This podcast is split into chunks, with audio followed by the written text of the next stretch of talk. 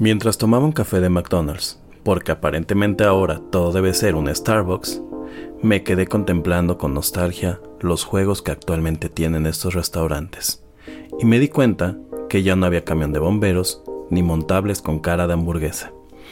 El patio de McDonald's se volvió un microcosmos donde el niño que ganaba el volante era el que comandaba la misión, a la derecha y a la izquierda cabalgaban los astilleros en lucha contra un enorme pulpo. Por la parte de atrás bajaban los demás a apoyar desde la resbaladilla, tirándole balas de cañón de pelota. A lo lejos gritaba una sirena, ¡No pueden sacar las pelotas de la alberca! El pulpo levantaba feroz su tentáculo contra la tripulación pero desde el centro de control de la nave le lanzábamos un torpedo y todo fallaba. Nos tomaba con fuerza y destruía la embarcación. El final llegaría pronto, pero el capitán baja sacrificando su puesto, y en un ataque de balas de cañón derrotamos todos al infame monstruo, y otro niño toma el mando de la misión, que se vuelve un centro espacial, y el antiguo capitán quiere recuperar el control, y otros le decimos que ya no puede, que reglas irrompibles, y si deja el puesto es de alguien más. De pronto, un grito a lo lejos detiene el motín. ¡Ya vámonos! Es la tercera vez que te hablo el antiguo capitán, promete que nos reencontraremos. La próxima vez que venga, hay que sacar más pelotas. Doy una mirada más. Recuerdo esos juegos y veo cómo han cambiado. El antiguo capitán nunca regresó. Y yo me pregunto, ¿qué habrá sido de él? Mientras doy el último sorbo a mi café. Rotterdam Press presenta Rotterdam Retro 2000. Un ameno recorrido por la nostalgia. Con las actuaciones estelares de Erasmo Bertz Neumann y Señor Geek. Comenzamos.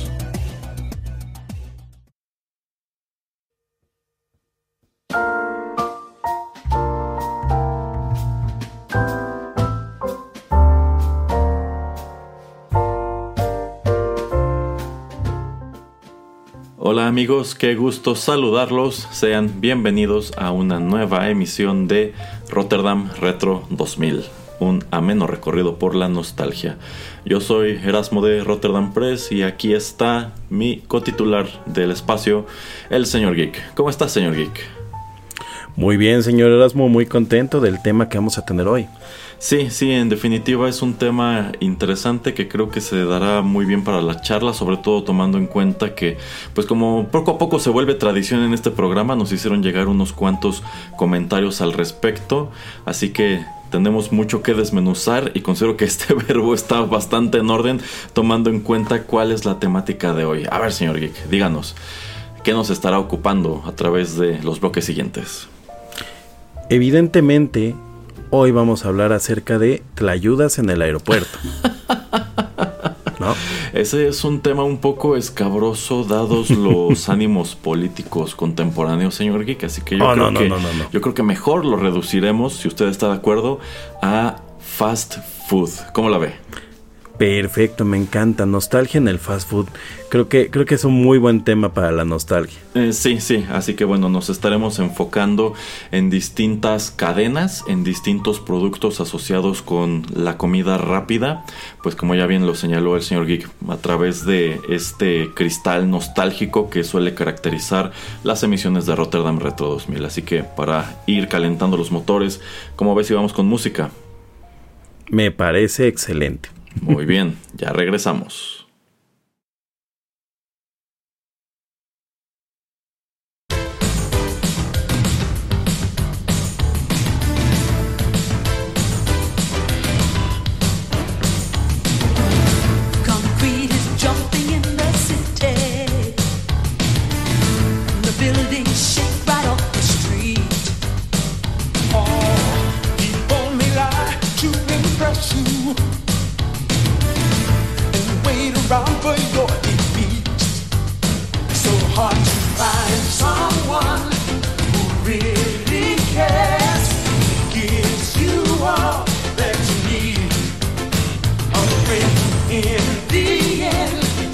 있어.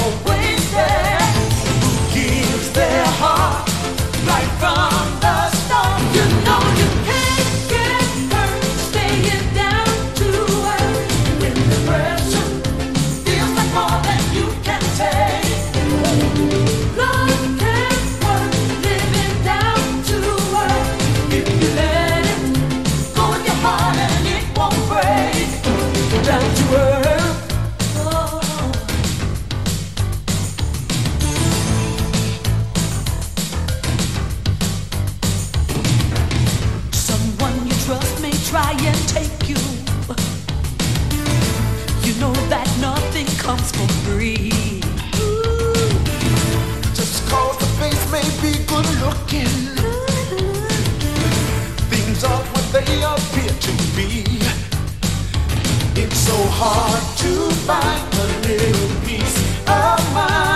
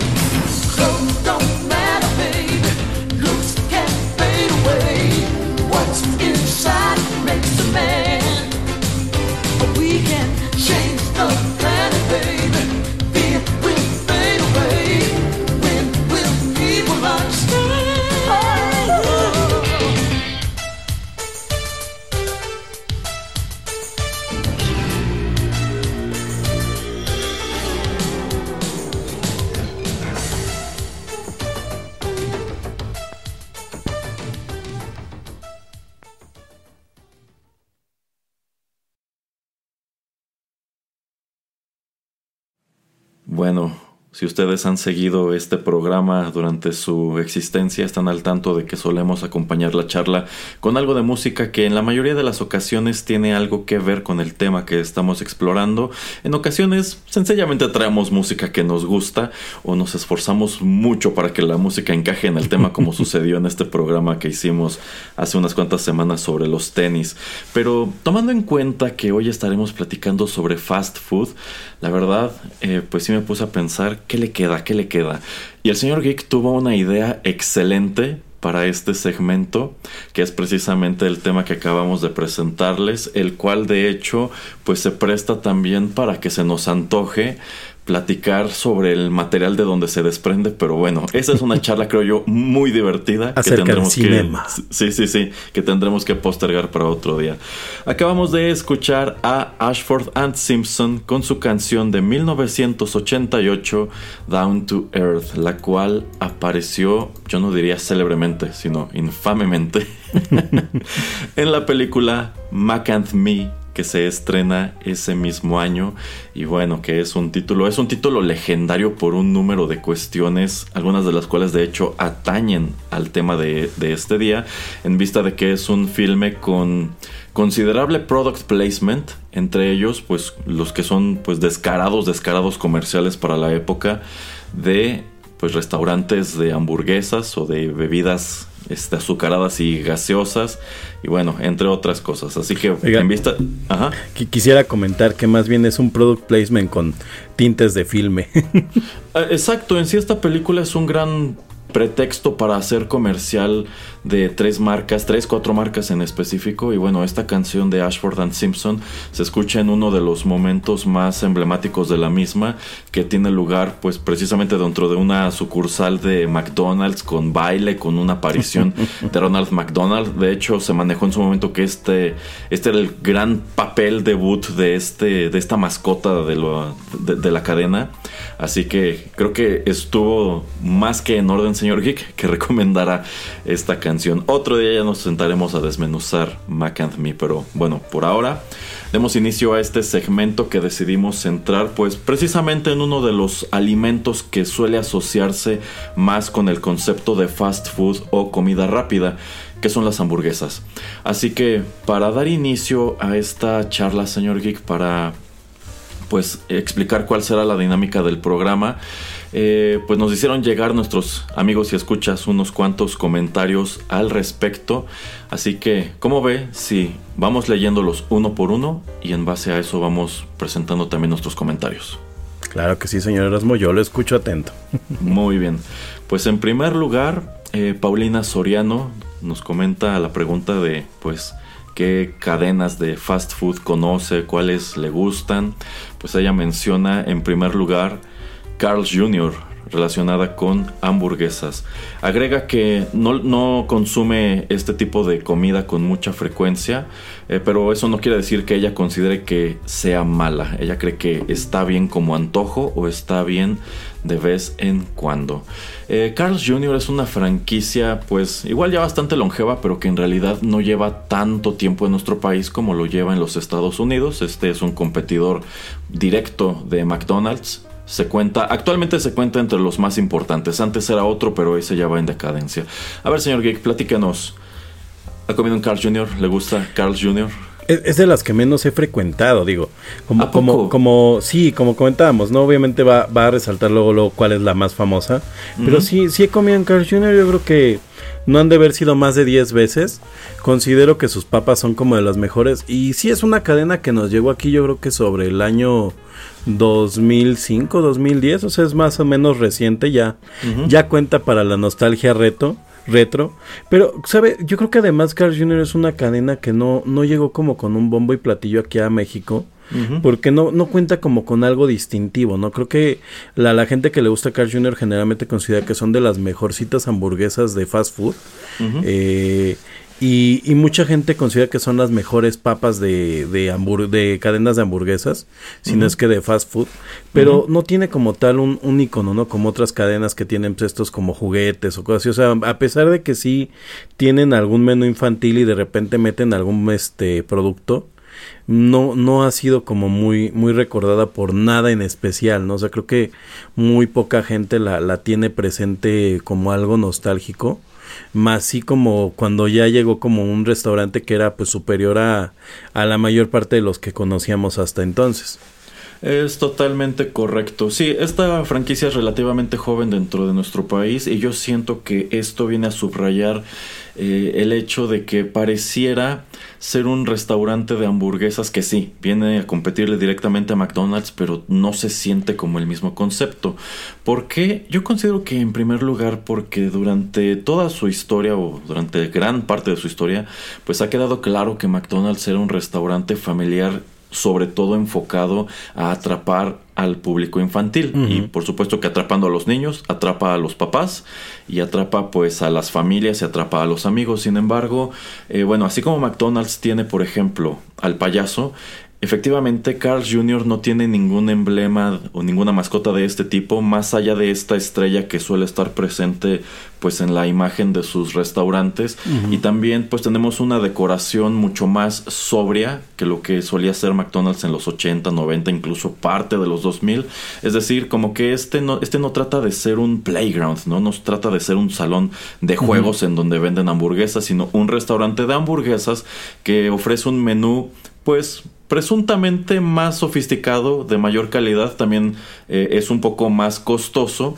Eh, debo decir, a mí este sí me gusta las veces, sí me ha gustado las veces que lo he probado. Eh, confieso que hace muchos años, pues ya no soy asiduo del, del fast food. Eh, sobre todo por pues esta reputación que pesa sobre estos lugares actualmente y bueno, muchos males inherentes a sus restaurantes, malas praxis al interior de los mismos y demás. Pero efectivamente creo que de los que tienen que ver con hamburguesas es uno que que trata de presentarse a sí mismo con mayor calidad. Y si digo que McDonald's, por un lado, siempre ha tratado de ser una cadena muy familiar, lo cierto es que Carl Jr., pues, justo durante los 2000, los 2010, pues resaltó porque al menos en Estados Unidos su publicidad dejó de ser family friendly e iba en sumo orientada a un público adulto masculino, pues mostrándonos este una campaña publicitaria pues muy fuerte y, muy sexualizada. ¿Se acuerda de esos comerciales, señor Geek? No, de verdad no, de hecho me estoy enterando ahorita, no, no, no sabía ni que existían. tengo la idea de haber visto alguna vez sí algún comercial de, de Carl Jr.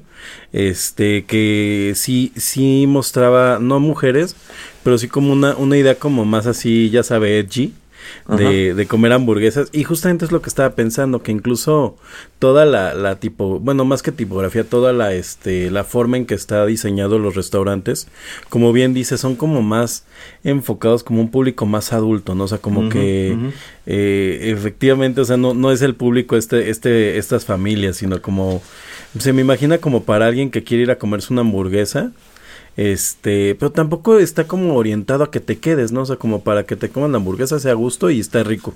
Exacto, exacto. De hecho, yo creo que esa es también una importante diferencia. La tirada de Carl Jr. no es que te quedes horas y horas, como solía ser precisamente pues parte de, la dinámica de, McDonald's, que es una de las cadenas que menciona en el siguiente comentario que nos hace llegar Fermina. Además de Carl Jr. menciona pues a esta empresa emblemática. De hecho, yo considero que es cuando tú mencionas fast food, la primera que te viene a la cabeza es McDonald's, sin, lugar a dudas. Ella dice que consume fast food o comida rápida con cierta frecuencia porque es comida al final del día. Y también eh, menciona pues uno de los tratos más importantes de la, de la experiencia McDonald's, que son los juguetes incluidos en la Happy Meal o en la cajita feliz. Ella recuerda en específico que alguna vez tuvieron como parte de esta promoción los Tamagotchi. Yo no me acordaba de eso, ¿usted? Ay, no lo recuerdo para nada, pero seguramente, o sea, evidentemente no debe haber sido un Tamagotchi como tal funcional, sino algún juguete que tuviera la forma, pero quisieran como algo los Tamagotchi, no sé, como estos que tienen como para mover, por ejemplo, burbujitas de agua. Me lo imagino, ¿no? Pero no, no recordaba la, la, promoción de los Tamagotchi. Y mira que la verdad es que sí considero que soy alguien que le gustan mucho las promociones de Happy. Mira, al grado de que a la fecha todavía de vez en cuando, cuando sale alguna que me parece atractiva, voy al menos por alguno, ¿no? sí, de hecho, bueno, yo considero que una de las mejores estrategias que tuvo McDonald's precisamente para atrapar a, ese público de niños fue este este concepto de Happy Meal que pues te ofrecía un menú pues bueno el mismo McTrio pero eh, podía constar ya fuera de la hamburguesa o quizá los McNuggets incluía tus papas pequeñas y también un, refresco y todo venía empacado en una caja de cartón pues muy bonita, muy vistosa, muy colorida y como extra pues te daban un, un premio, un, un, juguete que podía ser un muñequito, un carrito y conforme pasó el tiempo incluso empezaron a adquirir licencias para pues por ejemplo incluir juguetes o mercancía relacionada quizá con películas de superhéroes, con películas de Disney, con caricaturas, etcétera, etcétera. Yo, por ejemplo, recuerdo que hace unos años tuvieron una promoción que iba de, de Peanuts. Y en aquel entonces sí me entró mucho la curiosidad de pues ir a comprar una cajita feliz pues para tener alguna, alguno de estos juguetes. Pero la verdad es que nunca lo hice. Y, y es que yo siento que pues uno de los grandes elementos del encanto que tenía la cajita feliz cuando nosotros éramos niños es que en realidad pues era un rollo muy muy Forrest Gump, ¿no? O sea, tú vas al McDonald's pides tu cajita feliz, pero no sabes qué juguete te va a tocar, porque en sí no sacaban las colecciones completas de jalón, sino que iban sacando como que uno por uno y yo creo que era más inteligente porque esto, si quieres coleccionar todo, te obligaba a ir con mayor frecuencia al restaurante. Pero de las últimas veces que llegué a visitar estos, eh, eh, eh, estas sucursales, pues algo que me sorprende es que en sí ya podías comprar como tal el juguete de la cajita feliz sin necesidad de llevarte como tal el, paquete con todo y los alimentos. Ya no se puede, pero era muy bonito. Eh, eh, sí, sí. Bueno, no sé si se pueda, si no se puede, pero, pero ah, es que a mí me parecía incluso como que, era, una especie de situación tramposa, porque pues cuando era niño y me llevaban a McDonald's, para mí parte del encanto de McDonald's era eso, era recibir el, juguete y que todo venía en la cajita y, demás y pues podía ir incluso de la misma promoción o traía este, imágenes de Ronald McDonald y sus amigos como el Hamburglar y esta masa morada este, o espantosa o esta chica que era como un pájaro. Un pato, ¿no? Ajá, sí, sí, sí, ¿qué cosa se llama? Sí, y bueno, estaba además lo de subirte a los juegos que en aquel entonces no eran juegos genéricos de estos que venden, por ejemplo, en Costco ya, ya armados y que son de plástico, sino que dependiendo la sucursal, algunas sucursales tienen juguetes padrísimos como de tubular y cosas así. Sí, de, de, hecho, por ejemplo, yo en el que visitaba, que era el de satélite, generalmente el del toreo, que fue el primer McDonald's. Eh, era muy bueno. En la parte de atrás tenían una especie de, camión como, no sé si escolar o de bomberos, pero estaba hecho de tubular. Era maravilloso, era maravilloso ese camión, porque aparte tú esperabas todo el día para que te tocara pues estar en el, en el volante del camión, ¿no? Ahí estabas Y, la es que el niño que apañaba el volante sí era así como, como el que el que había tenido la suerte, ¿no? Porque sabes que pues no se iba a quitar en un rato. Este, y, y, bueno, nada más para, para comentar un poquito de lo de, la, de lo de las cajitas, le comentaba, sí, eh, hace como 7, 8 años sacaron esta modalidad de que puedas comprar los juguetes aparte, pues porque yo creo que McDonald's empezó a dar cuenta que había un público de adultos que estaban empezando a comprar este las, bueno, que estaban buscando comprar la, la cajita feliz por el muñeco, ¿no? De hecho, eh, puedo platicarle que la última colección que traté de, de buscar así, conseguir varias, fue una que sacaron de las tortugas ninja, que eran de peluche. Y anduve recorriendo McDonald's para conseguirlas. y anduve de ahí para allá. Y también soy este, bueno, yo no, pero también aquí en la casa coleccionamos a los minions de McDonald's.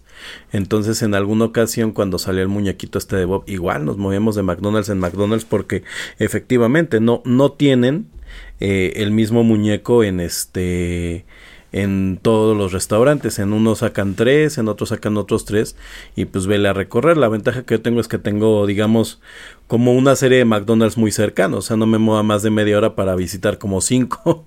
Eh, que era algo que antes pasaba, que había muchísimos McDonald's. Ahorita han ido desapareciendo. Incluso precisamente en estas búsquedas me fui dando cuenta que poco a poco fueron desapareciendo.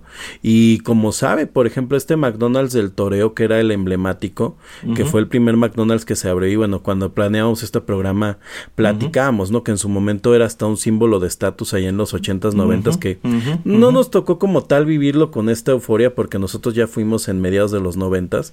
Eh, el día de hoy este restaurante ya no, este, bueno, primero lo demolieron. Y este se supone que iban a construir una torre de edificios en el de satélite, es también el otro que demolieron, y que en esa torre este iba a haber un McDonald's, iba a ser así un McDonald's con tablets y cosas que pues sí ya juegan los niños, pero o sea, la visión de McDonald's para el área de juegos era como seguir teniendo, me imagino, estos eh, pues esta, estos juegos eh, con tubos de plástico que, que hay en todos. Que por cierto, el del Toreo tenía una sección enorme de juegos ya la el último año que yo fui hace como 13 años. Más o menos todavía, todavía, fui. Y era impresionante la cantidad de juegos que tenían. O sea, tenían un juego interconectado que eran como cinco juegos de McDonald's de los de siempre. Pero estaban interconectados. Entonces era, pues era bastante impresionante para un niño, ¿no? Porque era pues como llevarlos a un Disney, al Disneylandia de los tobogancitos, ¿no? Y le digo, y ahora van a evolucionar eso, o sea, la, idea de McDonald's es que no solo, como sabe, la cajita feliz va a dejar de tener eh, tantos juguetes de plástico, sino que van a empezar a este a manejar más juguetes de papel porque pues una, una de los compromisos que hizo McDonald's para eh, los siguientes 10 años es que iban a, a reducir lo más posible el plástico en sus juguetes. Y pues es bueno para el medio ambiente, pero triste para los niños, porque la verdad es que era muy padre que en ocasiones muchos de estos juguetes están muy bien acabados, o sea, la verdad es que hablar de, de la, de los juguetes de la cajita feliz nos podría tomar un programa entero de coleccionables. Yo, yo lo cerraría más bien preguntándole, yo le, yo, yo le voy a platicar cuál fue mi colección, pues, más recordada de juguetes de McDonald's de niño, o sea, no, no actual, porque la actual es la de Gumball, que me encanta, o sea, de verdad, no hay unos, unos juguetes mejores hechos de esta, de esta caricatura que los que sacó McDonald's y la tengo entera, pero este, de niño, mi colección favorita fue la de Legos, sacaron, un, sacaron cuatro sets de Lego, uno era un helicóptero, otro era un coche, creo que el otro era como un camión y no recuerdo que era el cuarto, entonces yo tenía todos y pues me encantaba porque aparte eran piezas muy completas, o sea, no eran ni siquiera como los sets pequeñito pequeñititos que venden ahora de Lego en sobre, sino que eran unos sets como de treinta y treinta y tantas piezas pequeñas todas. Y yo creo que nunca más en la vida McDonald's ha hecho ha hecho este negocio con Lego y de hecho mucho tiempo fueron los únicos Legos que yo tuve, ya después tuve una colección de Legos de este, o sea, genéricos, bueno, no genéricos, sino de, o sea, que no armaban una figura, sino que eran para armar lo que, así, lo que a ti se te ocurriera, ¿no? Entonces yo veía estos sets así armados de, de Lego que decía, ¿cómo armarán esos muñecos gigantes? Y ya después dije, ah, es que tiene un instructivo. Pero le digo, los de, los de McDonald's a mí fue como una de mis colecciones favoritas. ¿Usted, Erasmo, señor Erasmo, recuerda eh, alguna? Probablemente, eh, y es un recuerdo muy vago, tuvieron una promoción que vino de la mano con la caricatura de Chip and Dale Rescue Rangers eh, y como mi hermano y yo éramos muy fans de esa caricatura, pues claro que queríamos tener la mayor cantidad de figuras este, pues asociadas de, de, la cajita feliz. Y también recuerdo que hubo algunas este, relacionadas con Tiny Toon, pero insisto, son recuerdos muy, muy vagos. la de Tiny eh, Toon está porque era un carrito que se volteaba, la de Chip y no la recuerdo para nada, pero sí la de Tiny Toon era una, eran unos carritos que tenían dos vistas. Entonces, de una vista era, por ejemplo, la zanahoria y del otro el Baxter. Eh, exacto, exacto. Esos, esos, que eran igual juguetes muy, muy llamativos. Eh, bueno, en, nuestro siguiente comentario, eh, Víctor Miguel Gutiérrez, además de las anteriores, agrega Burger King y Wendy's. Eh, nada más de rápido. Wendy's en realidad nunca ha tenido una presencia muy grande en México, es algo más bien del norte y me sorprende un poco porque yo considero eh, que las hamburguesas de Wendy's también tienen un poco más de calidad que las de, las de otras marcas, pero en cambio Burger King pues históricamente ha sido el gran, gran, gran competidor de McDonald's, si bien lo mismo, tiene esta peculiaridad de que se tarda muchos años en llegar este, a México, al menos de forma masiva. Y de hecho es una cadena que yo pienso en realidad nunca terminó de despegar en nuestro país. Y es que en realidad cuando yo era niño, pues a pesar de que me gustaba McDonald's, me gustaba la Happy Meal, a mí siempre me llamaba la, me llamaba la atención ver en comerciales este, pues en Estados Unidos de, Burger King, cómo allá en lugar de darte una Happy Meal te daban una coronita de cartón. Y una de mis grandes frustraciones de niño es que nunca pude tener una de esas coronas. y creo que actualmente en las sucursales que quedan de Burger King ya no las dan por, pues, esta cuestión. ¿Sí? De hecho, en el Pride Day dieron coronas este arcoiris. Ah, mire. Qué, chistoso. Bueno, este Burger King a mí me parecía también una hamburguesa de mejor calidad, sobre todo tomando en cuenta que presuntamente su distintivo era que mientras que las de McDonald's eran eh, pues fritas en una parrilla, una parrilla este pues de gas, eh, se supone que las de, las de Burger King eran este, como Charbroiled Burgers, ¿no? O sea, eran como al carbón. Pero lo cierto es que ninguna sucursal de Burger King tenían una parrilla de carbón. Este, lo que sí era de notar es que yo recuerdo, y no sé si, usted, si a usted le haya pasado, es que a veces cuando uno caminaba, pues en las inmediaciones de estos restaurantes, efectivamente olía como si estuvieran asando carne en una parrilla de carbón, cosa que yo atribuyo a que probablemente soltaban aromatizantes. ¿A usted le tocó algo así? No, pero, eh, o sea, sí, sí leí que hay varios comentarios que, que, dicen que, pues, uno de los primeros recuerdos que tienen es justamente este, ¿no? El de llegar y el oler, el oler la hamburguesa. Pero sí recuerdo que las hamburguesas de Burger King tienen esta como marca, ¿no? Como si estuvieran hechas al carbón. y, eh, bueno, es que también algo muy importante es que tanto McDonald's como Burger King tienen estas eh, variantes dentro de su menú. O sea, por ejemplo, McDonald's tiene la hamburguesa estándar que, de hecho, eh, viene en un bollo que no, tiene este. ¿Cómo se llama? Este. ¿Ajonjolí? Eh, sí, ajonjolí. Son, son las que les, dicen las hamburguesas chiquitas que es hamburguesa estándar. Pero después de eso tenemos eh, el cuarto de libra, la quarter pounder, que ya es un poco más en forma con lo que nosotros asociamos con una hamburguesa quizá de un carrito. Y los la ingleses con Royal with cheese. Ajá, la, Big Mac, que ya son tres panes, son dos carnes y tiene esta salsa como de pepinillos que debo decir, a, mí me encantaba. Y tenemos aquí en México también esta otra que es la Magnífica, que es una hamburguesa todavía más grande y que pues recuerdo que presumía muy enigmáticamente que esta sea una hamburguesa 100% carne de res. Lo cual te pone a preguntarte, entonces, ¿de qué diablos estaban hechas las otras?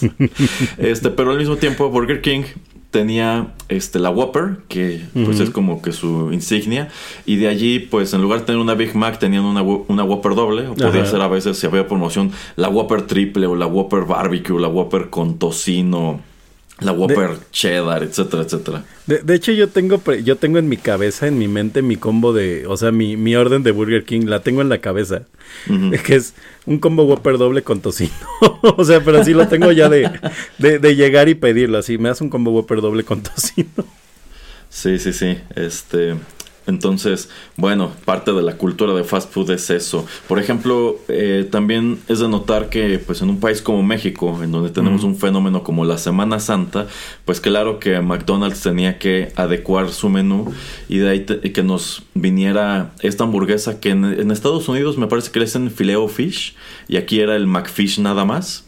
Eh, bueno, también tenemos el McPollo, que es esta hamburguesa de pollo empanizado, que debo decir también me gustaba mucho, pero este, pues sí, como que en Semana Santa, como se ponía de moda comer mariscos y pues por cuestiones del catolicismo no se podía comer eh, carne roja los miércoles, los viernes, algunos sábados, algunos domingos, pues como que si querías ir a McDonald's y querías mantener la tradición, pues ahí estaba la hamburguesa de pescado que te servían con salsa tártara que también me gusta muchísimo.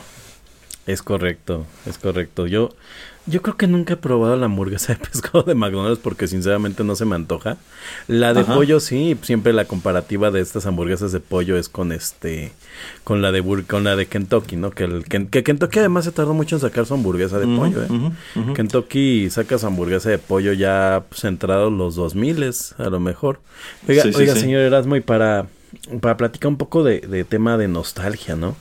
Usted usted recuerda pues justamente eh, otro restaurante de hamburguesas que es este de Burger Boy.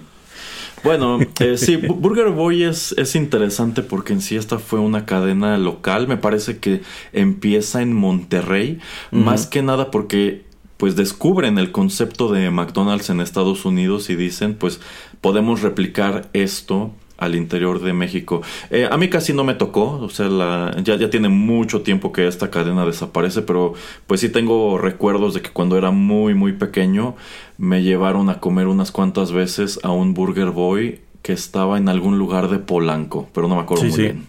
Sí, de, de, hecho es como un lugar este como muy emblemático porque justamente estaba muy muy sobre estas zonas. También creo que había uno por este no, no sé si era Reforma o Sonora.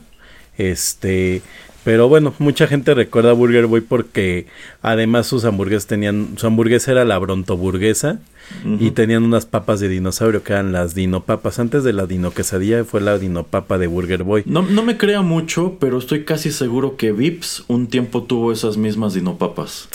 Maldita sea, no fui a comérmelas. No, me crea mucho, o sea, me acuerdo mucho de Vips, por ejemplo, de las papas alfabeto, pero según yo, que igual cuando era muy chico, llegaron a tener esas dinopapas. Sí, actualmente Vips lo que te da son unas papas con, con carita.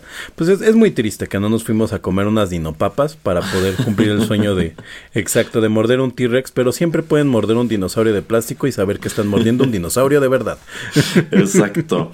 Eh, bueno, para complementar un poco lo que nos comenta eh, Víctor, él agrega, pues a propósito de esta reputación muy controvertida que pesa sobre los lugares de comida rápida, que él considera que estas cadenas son parte de una economía abierta y más que un mal, son evidencia de un mercado plural y pujante, así como de una ciudadanía económicamente activa. Agrega que de entre los juguetes de la cajita feliz, él recuerda la promoción de Hércules de Disney. A continuación, Sergio comenta que de fast food, bueno, Sergio Vázquez comenta que de fast food él únicamente ha probado Carl's Jr. Bueno, es que Sergio este, no come carne. Ah, bueno, bueno. él prefiere, pero que él prefiere cosas más locales, pues cree que pues la comida de estos establecimientos no vale mucho la pena. Antes se tenía mucho la noción, señor Geek, de que esta era comida barata, o sea, económicamente barata, pero lo cierto es que nunca lo fue. En realidad siempre ha sido algo relativamente eh, costoso, eh, pues más que nada por el tipo de porciones, más que nada pues por el margen de ganancia que deben este, manejar. Y porque estos establecimientos creo yo, usted, usted ya decía que cuando McDonald's llega a México pues parece ser que le está tirando un mercado de clase alta, pero terminó por convertirse luego en algo muy clase mediero, pero actualmente pues sobre todo tomando en cuenta la reputación que, que, que, pesa sobre estos lugares, exacto, se han vuelto lugares muy aspiracionistas, ¿cómo ve? Eh, de hecho, es totalmente hacia donde está evolucionando, ¿no? Como bien, McDonald's siempre encontró que su mercado era esta clase media aspiracionista y de hecho, pues en la década 80 90 la gente, o bueno, los jóvenes se reunían ahí para, pues como organizarse para ir a algún lado. De hecho, pues en muchas películas de Estados Unidos se les llega a ver, incluso esta de Mac and Me, pues hasta bailan. Pero yo, yo recuerdo mucho, por ejemplo, programas como Papá Soltero y así, en donde decían, ah, vamos a las hamburguesas, ¿no? Porque obviamente no decían el nombre. Nada más quería, quería hacer un comentario de esto justamente, de estos restaurantes que inician. Como bien decía usted, antes del Tratado de Libre Comercio, pues no había estos restaurantes franquicia en México, ¿no? Entonces, efectivamente, un grupo de empresarios de, de, pues, del norte empiezan a traer diferentes, este, bueno, bien, empiezan a crear diferentes cadenas de hamburguesas. Una de ellas, este, es Tom Boys. No me equivoco. Mm, y, y Tomboy se volvió muy famosa, no tanto por lo bueno o mala que era la cadena, lo que sí es que cuentan en Tomboys que eh, tenían, digamos, el corte de la res ahí y te enseñaban cómo molían la carne, que además es trejísimo eso, ¿eh? cómo molían la carne y te la frían, ¿no? Cosa que yo creo que para los niños de ahora sería sumamente este, grotesco. Sí, sí, grotesco, ¿no? Ver ahí el pedazo de res. Eh, pero Nada más para cerrar, Don Boys aparte se vuelve sumamente popular bueno, no, sumamente una leyenda negra porque en un capítulo de La Hora Marcada que dirige Guillermo del Toro se llama Hamburguesas, aparece un restaurante en donde la carne está preparada a humanos, antes de Los Simpson, ¿eh? antes de, y antes de, Coraje el perro cobarde porque tiene un capítulo que va más o menos de eso con un twist al final. exacto, exacto, pero pues no se les ocurrió como cambiar prácticamente nada de la escenografía, o sea, agarraron el restaurante así como iba, que era... Sí, sí que era una calca de un McDonald's, pero con otros colores. Y aparentemente, pues en ese tiempo la gente eh, se tomaba la tele muy en serio y empezó a correr la leyenda negra de que efectivamente el restaurante Tom Boys usaba carne de humano, ¿no? Entonces, pues se, se cuenta, ¿no? Que eso fue parte de, de una de las razones por las que este restaurante termina perdiendo fuerza en México. Yo, yo asumo que la realidad es que tanto Burger Boy como Tom Boys van desapareciendo porque se los come McDonald's, porque aparte incluso se cuenta que entre esta década previa a que hubiera McDonald's aquí en México había gente que cuando iba a Estados Unidos, pues era una de las visitas obligadas, ¿no? Que los llevaran a un McDonald's a conocer esta comida de, de la gran ciudad, ¿no? Y generalmente los comentarios era que pues no era tan rica como se le imaginaban porque pues, salían las películas o sea, aparecían estas películas de los ochentas que se iban a comprar estas hamburguesas, sobre todo eh, este sistema de drive-thru que aquí en México pues realmente solo manejan los este los fast food porque incluso al día de hoy, o sea, en en este en negocios de comida rápida que no sean este como tal, bueno, negocios de comida rápida sí que no sean como tal franquicias estadounidenses, el drive-thru es este algo súper poco usado, ¿no? En México normalmente estamos más acostumbrados a llegar, sentarnos, hacer nuestros tres tiempos de comida y aparentemente en Estados Unidos siempre ha sido esta la visión, ¿no? De vengo, voy como rápido y me sigo, ¿no? Ahí no hay como, o aparentemente no están acostumbrados a hacer esto de la sobremesa. Eh, sí, bueno, es que parte del concepto original de, de, McDonald's era en sí no incorporar como tal un área de comedor. O sea, estas eran hamburguesas netamente para llevar. En sus orígenes pues no existía tal cosa como el McTrio. Incluso pues trataba de ser un poco más como un concepto de hamburguesas, fuente de sodas, porque eh, tenían esta cuestión de las malteadas que pues termina, termina por oh, desaparecer. Este, pero sí, sí, o sea, esto del, del drive-thru, o bueno, aquí en México le decimos el automac, es algo más, este, más bien estadounidense, pero pues tú aquí en México lo relacionas sobre todo con establecimientos de este, de, este tipo. En cuanto a lo que comentaba, aquí en México Solo hay que en McDonald's y en Burger King, ¿no? Yo no ubico eh, muchos Starbucks, Starbucks tiene, el Italian Coffee también tiene. O sea, sí, sí hay algunos lugares que lo manejan, este, bueno, el de las pizzas lo mencionamos más adelante. Mm. Eh, bueno, nada más para complementar lo que usted decía de Tomboys, creo que Army Hammer sería un gran cliente de esta cadena si todavía existiera. Bueno, Eh, a continuación, Padme Ari dice que recuerda, lo que más recuerda de estos lugares era precisamente el olor a frito y que sus primeras visitas a establecimientos de fast food fueron Burger Boy, que ya mencionamos, y también KFC, Kentucky Fried Chicken. Eh, a continuación, Ru Monia MJ dice que su primera experiencia de comida rápida fue McDonald's, que yo considero que para la gran mayoría de nosotros, en definitiva, tuvo que ser eh, McDonald's. Y recuerda sobre todo los juegos y que antes eran mejores las porciones. ¿Usted, usted, ¿Usted está de acuerdo? ¿Usted cree que antes servían mejor en estos lugares que ahora? Bueno, sí, tal vez. Eh, por ejemplo, la cajita feliz, ya ve que recientemente redujo mucho su tamaño, pero a mí me, me ha pasado algo muy, muy, muy curioso. Como le decía, yo a veces colecciono estos juguetes de, de fast food. Eh, aunque la verdad es que ya voy a dejar de hacerlo porque no hago nada con ellos. Y en ocasiones pues termino comprando, o sea, cajita feliz para dos o tres personas, ¿no? Y me he dado cuenta que la cajita feliz como la llenaron de complementos, a veces te llena más que una hamburguesa normal, porque efectivamente la hamburguesa normal se volvió muy pequeña. Y además con muy poca sustancia. Claro, estoy hablando de los Mactrios normales, ¿no? Porque eh, también algo que, que, tendió a hacer estas marcas es que empezaron a sacar una serie de hamburguesas premium que son tamaño monstruoso. Justamente Burger King tiene ya el día de hoy una que se llama algo así como Mega King o no sé qué tanto. Una vez la pedí y de verdad me sentí mal de comérmela. O sea, físicamente mal, no, no emocionalmente. Porque es demasiado, eran como cuatro carnes, un montón de queso y tocino. Y si era una cosa que además tendía a deshacerse y eso pasa mucho con estas hamburguesas, ¿eh? Cuando son muy grandes se deshacen.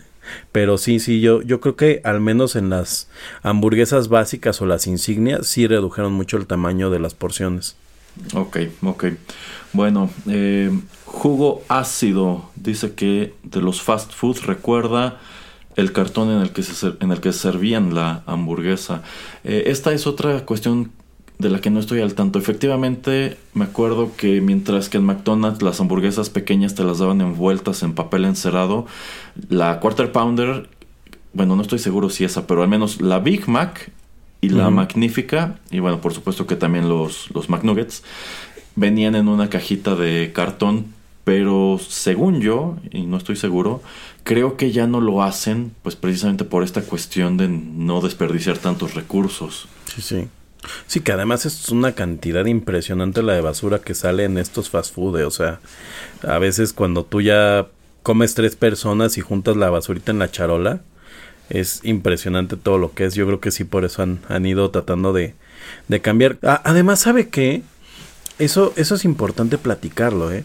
Una insignia del fast food es esta, es estas envolturas particulares que tiene el fast food, o sea que es como parte de su iconografía, porque incluso no sé si usted le ha tocado conocidos que lleguen a armar eh, algún negocio pues tipo fast food ahora muy famosos estos food trucks y lo primero que tratan de emular es esta, este tipo de presentación de la comida, o sea que no se vea como casera, sino que tengan como este tipo de contenedores, ¿no? Como, como tanto por portabilidad para podértelo llevar y no necesariamente comértelo ahí, sino como una especie de, de marca de identidad, ¿no? Porque incluso todo el todo la este las envolturas todas las servilletas todo lo que usan estas marcas de fast food a comparación de lo que eran los restaurantes en los noventas eh, ochentas en México que simplemente te daban una servilleta y ya te dan un plato y ya.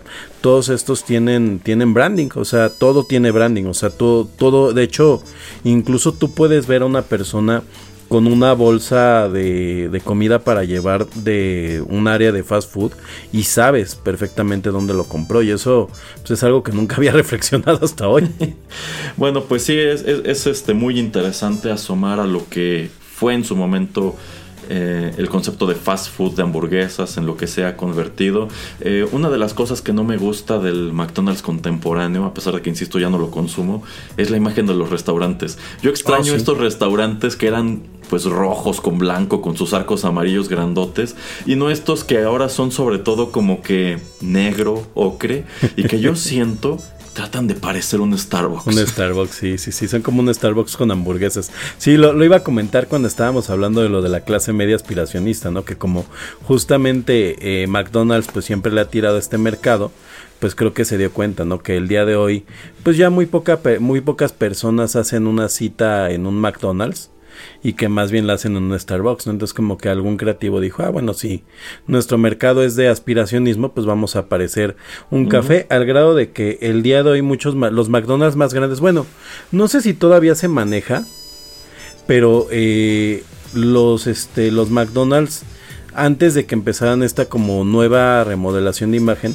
empezaron a dividir los más grandes en McCafé y McDonald's. Entonces la mitad es como este ambiente como más sobrio, como, como para que vayas con la computadora y trabajes.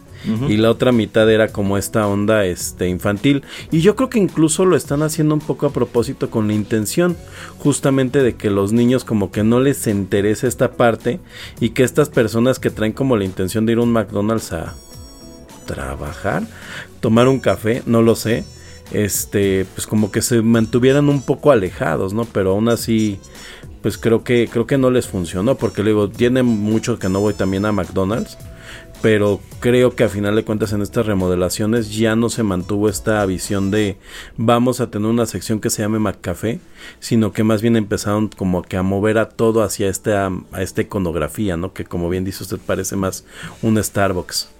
Exacto, exacto. Y esto va muy de la mano con un fenómeno que es para otro día, esta cuestión de que actualmente restaurantes que solían ser familiares ya no son familiares. Pero bueno, vamos con música, señor Geek.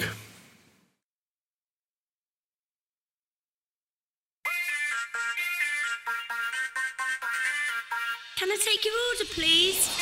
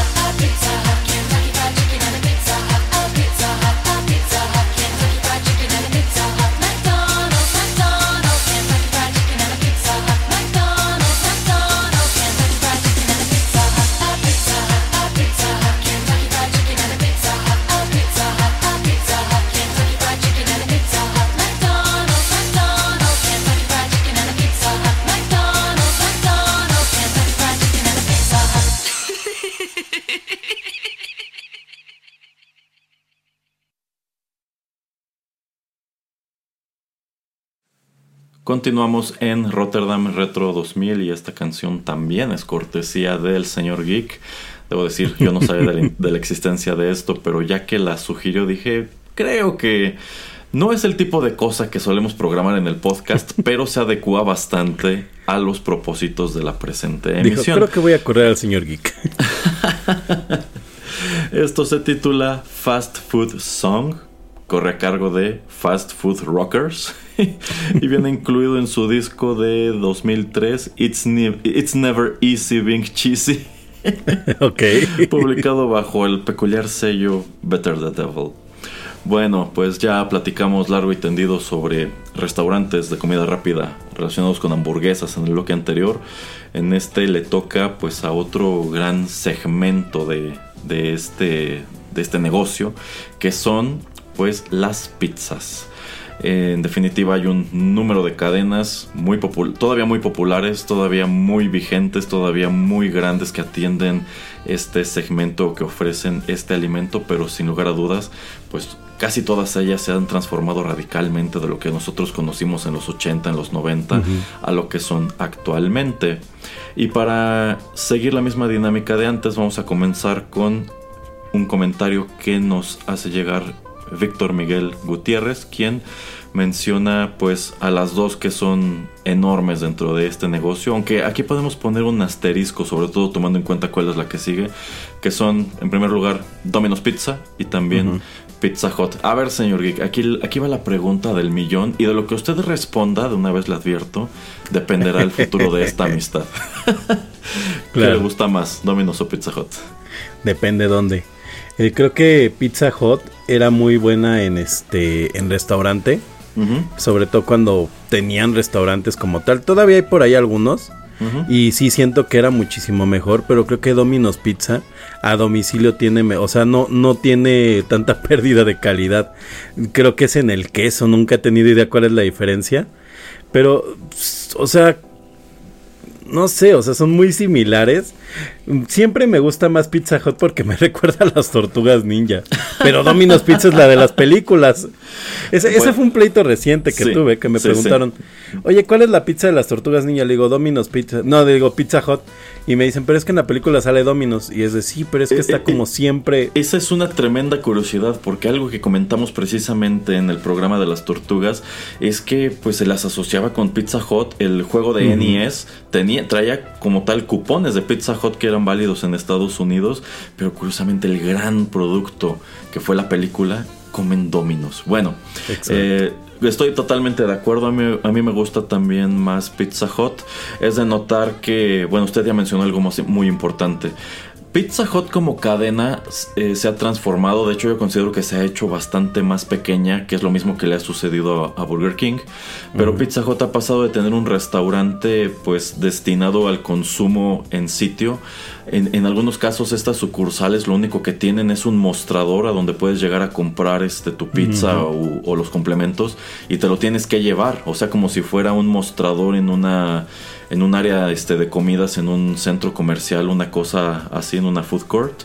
Eh, mientras que Domino's se sostiene as- hasta hoy todavía un poquito más con el formato de restaurantes, si bien igual han empezado a proliferar estas sucursales más pequeñas, o en su defecto, las sucursales que eran grandes las han encogido a este mismo concepto de, pues es para llevar, a fin de cuentas, pues la tirada de establecimientos de este tipo no es tanto que tú vayas a comer ahí, como lo harías, por ejemplo, en un McDonald's, un Burger King que incluso incorporan área de juegos, sino la tirada de las pizzas o las pizzas nosotros entendemos es algo que te llevan a tu casa. Eh, quiero imaginar que usted ha tenido muy malas experiencias con Pizza Hut, con el servicio a domicilio, pero a mí me toca totalmente al revés. A mí, como me chocaba el servicio a domicilio de Domino's, porque de entrada se supone que ya que tenían esta garantía de que tenía que llegar en menos de 30 Ah, minutos. sí, sí. Muchas veces la pizza no llegó en esos 30 minutos y eso que no me la mandaban de muy lejos. Y pues la verdad es que yo siempre terminaba pagándola porque sabía que a alguien, a alguien le iban a cobrar esa pizza. A pesar de que los mismos comerciales o las mismas este, propagandas decían no le cobramos las pizzas a nuestros repartidores, pues quizá el repartidor no. O quizá no toda, quizás se la cobraban la mitad a él y la mitad a quien estaba en cocina. Sí, Pero o al este- gerente o alguien, ¿no? Pero siempre alguien va a pagar. Pero ¿sabes sobre todo cuál es el Ajá, problema? ajá. El problema no es tanto que paguen, sino que te, se acuerdan de ti, conocen tu casa y tu próxima pizza tal vez llegue con un moco. Yo Ah, siempre he dicho, Sí, sí, sí. sí. no hay que meterse con la persona que cocina tu comida, nunca. Ni con quien te la lleva a la puerta Exacto. de tu casa. Este. Considero que Pizza Hut. Al menos las veces que la llegué a, a probar, porque eso sí, nunca tuve una sucursal cerca de la casa, apenas van a abrir una. Eh, las veces que llegué a probarlo, por ejemplo, me gustaba que tenían esta variante que era la pan pizza, con la masa mucho más delgada, porque yo soy más de pizzas, pues eh, con eso, con una masa delgada, de preferencia que sea crujiente, casi casi como si fuera una pita y no necesariamente un, un pan masudo, como es el caso de Domino's, que pues llegó, llegado cierto punto tenía esta peculiaridad de que eran pizzas muy grandes, muy costosas, pero que eran bastante esponjadas porque supongo le echaban mucha levadura para que se viera muy, muy, muy grande, pero en realidad la cubierta era bastante pobre, la orilla era muy gruesa y la cubierta pues era una embarrada de salsa, este, por allí les polvoreaban un poco de queso, le ponían contadísima la carne o lo que sea que llevara encima. y la verdad terminaba siendo una pizza muy anticlimática comparado con lo que a mí me toca ver, este, sobre todo en, eh, pi- en, en Pizza Hut. No, no, no, Domino's es No, perdón, no en me- Pizza Hut, sí, en Pizza Ajá. Hut. Ajá, ajá. Este, a continuación, Víctor menciona, pues yo creo que a una cadena que al menos aquí en México ha sido parteaguas. De hecho, yo considero que esta cadena le ha dado un segundo aire a la pizzería como fast food, que es Little Caesars. Eh, Little, Caesars es una, es una empresa que igual lleva muy poco tiempo en México, pero es una cadena viejísima en Estados Unidos. Este. Y que igual es considerada algo muy, muy del ayer. Pero aquí está, curiosamente, muy de moda. Y ya lo hemos platicado antes el señor Pereira y yo en TechPili. A mí me sorprende el éxito y el ritmo de crecimiento que ha tenido Little Caesars en México. A ver, señor Geek. Si hemos de comparar las dos anteriores, Pizza Hut y Domino's, con Little Caesars, ¿cuál le gusta más? Eh, definitivamente Pizza Hut primero, pero digo, mi, mi favorita es en restaurante de Pizza Hut, después Domino's y al final Little Caesars, pero además porque Little Caesars solo hay una manera en que yo considero que está padre pedirlas y es con Rappi, porque Little Caesars no cuenta con un servicio de drive-thru, digo de Eh, ajá, este, de ah, de domicilio. domicilio. Ajá. Entonces, las historias que se cuentan de, de, de Little Caesars no son mentira. No me ha tocado vivirlas en carne propia, pero sí la verdad es que la, la concurrencia que tiene, pues al ser una pizza muy, muy barata, es impresionante las filas que se forman. O sea, se forman filas que corren una cuadra, cuadra y media. Y realmente es cuando yo digo, uy, no vale la pena tanto lo barato que está como para formarse. Bueno, eh, debo decir que si me da ele- elegir de estas tres, igual, creo que la primera que elijo es Pizza Hut y a continuación Little Caesars. Eh, no, he, no he comido muchas veces esta pizza, pero siento que el, el concepto del restaurante es interesante y también muy arriesgado porque eso no tiene un, un servicio a domicilio cuando, insisto, hace 15, 20 años, o sea, pensar en un en una pizza de Domino's es pensar, me la van a traer a la casa, no no voy a tener que ir por ella. Incluso si es más barato comprarla en la sucursal, yo creo que la gran mayoría preferíamos pues nada más levantar el teléfono, pedirla Sí, y se supone que en menos de 30 minutos tiene que estar aquí, ¿no? Ya, ya Pero- platicaba usted, ¿no? Cuando veía Tortugas Ninja que era como su, su, su, un día muy especial, ¿no? Porque les Ah, pedían sí. la pizza y todo esto. Ajá. Sí, sí, sí, sí. Pero Little Caesars tiene la peculiaridad de que no tiene tamaños de pizza, o sea, solamente hay grande y no tiene una gran variedad de, pues, de Son no, tres. no, no sabores, sino de mezclas de ingredientes, siendo las más preponderantes la de este pepperoni y también la hawaiana. Eh, algo que yo noté muchísimo de la pizza de pepperoni de, de Little Caesars la vez que la probé es que estaba asquerosamente salada. Eh, estaba sabrosa dentro de lo que cabe, pero es el tipo de alimento que una vez que terminas de comer, no importa que te lo hayas tomado con agua natural, sientes la, la boca increíblemente seca por la cantidad de sal que tiene. Y bueno, hay que tomar en cuenta que al menos Domino's y Pizza Hut quizás hasta cierto punto tenían esta cuestión de que les mandaban los ingredientes por separado y en el restaurante como tal armaban las pizzas, pero en el caso de Little Caesars, eh, Little Caesars realmente pues ahí le- les llegan pizzas congeladas que, que arman en una cocina de producción y ellos nada más hornean. De allí que ofrezcan este concepto que no se cumple en México por la cantidad de demanda que tienen, de que se supone que tú nada más llegas, ordenas tu pizza y te la llevas en ese momento. Pero no, aquí han tenido tal demanda que sencillamente muchas veces no, no, no se dan abasto y tienes que estar esperando. Ah, y aparte también te prometen que siempre va a haber disponible de todas y esa es una gran mentira. Por lo regular... Sí, sí. Nada más hay disponibles de, de una o dos. Y yo considero que es un parteaguas porque, pues, yo creo que ha crecido más rápido de lo que creció en su momento Dominos.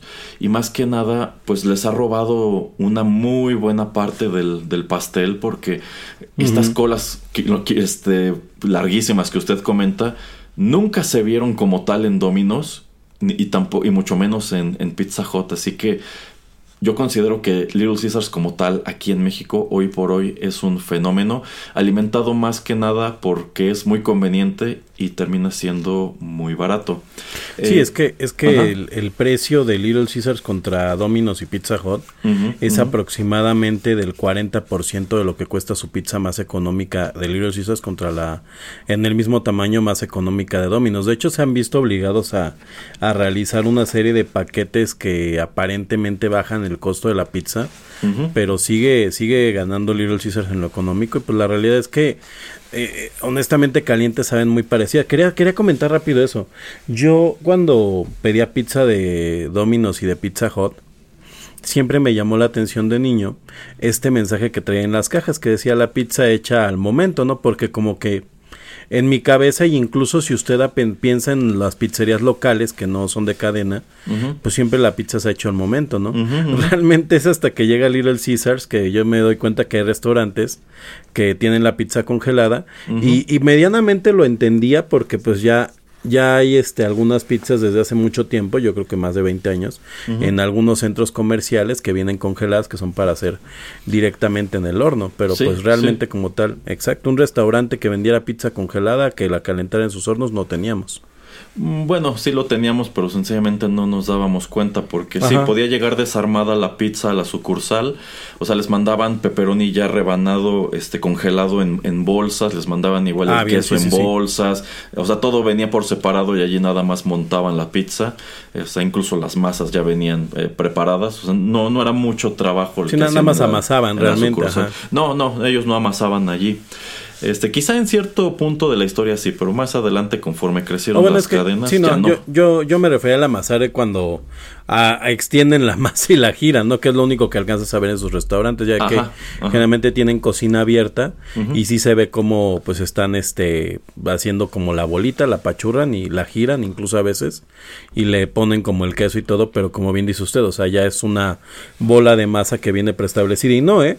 Ah, Yo estaba recordando ahorita, hace muchos años uno de mis primos trabajó en una pizzería de barrio eh, y ya les mandaban los ingredientes. O sea, aparentemente hay un gran mercado de, pues, de gente que se dedica a vender este los ingredientes de la comida pues rápida. Este, y ellos les vendían los ingredientes ya en, ya empaquetados, para que además cada pizza tuviera exactamente la cantidad de ingrediente que marcaba pues la receta. O sea, y él no estaba en un Domino's ni nada, y estoy hablando de esto mm, ni siquiera, yo creo que en los noventas. Eh, entonces, eh, sí, o sea, es una práctica bien común esta de que los ingredientes ya vengan preparados para simplemente echarlos a la pizza y que no haya merma, entre comillas. Sí, sí, incluso si ustedes asoman, por ejemplo, a la sección de salchichonería de algún supermercado, verán que allí pueden encontrar esas bolsas de, de queso mozzarella ya pues picado para que nada más lo pongas encima de la masa. Hubo un tiempo que vendían como tal las masas de la marca de Bimbo, que eran malísimas. esta, esta pizza no ya armada, así horrible, sí, ¿no? y Qué pues feo. también te venden la salsa de tomate lista nada más para que se la, se la coloques. Así que digamos que le han quitado muchísimo la magia, le han quitado muchísimo el encanto a la pizza. de- de hecho, yo quería hacer ese comentario en cuanto a la pizza, porque hay un sabor muy peculiar en, la, en las pizzas de que no son de pizzería y que yo odio, detesto con toda mi alma, que es la pizza que sabe a bolillo. No sé si ha comido de estas, exacto, que son estas pizzas que de repente se arman en los Walmarts, Ajá. que de repente se arman así en panaderías y saben a bolillo y son asquerosas porque te esperas el sabor de la pizza y sí, o sea, la, la masa a pesar de que ya la venden preparada, tiene una preparación específica de masa de pizza y estas pizzas que tienen este pan de bolillo saben horribles, son asquerosas y aparte estas de Walmart tienen la peculiaridad de que no solamente le ponen masa de bolillo, sino un queso que debe ser muy barato y es grasosísimo. Y a veces en la vitrina se ve rico, se ve exhibida rica. Y yo no sé si soy el único, pero yo he caído dos o tres veces cuando tengo hambre. Y digo, ay, se ve buena, la voy a pedir. Y ya cuando te acuerdas, digo, ah, qué error cometí.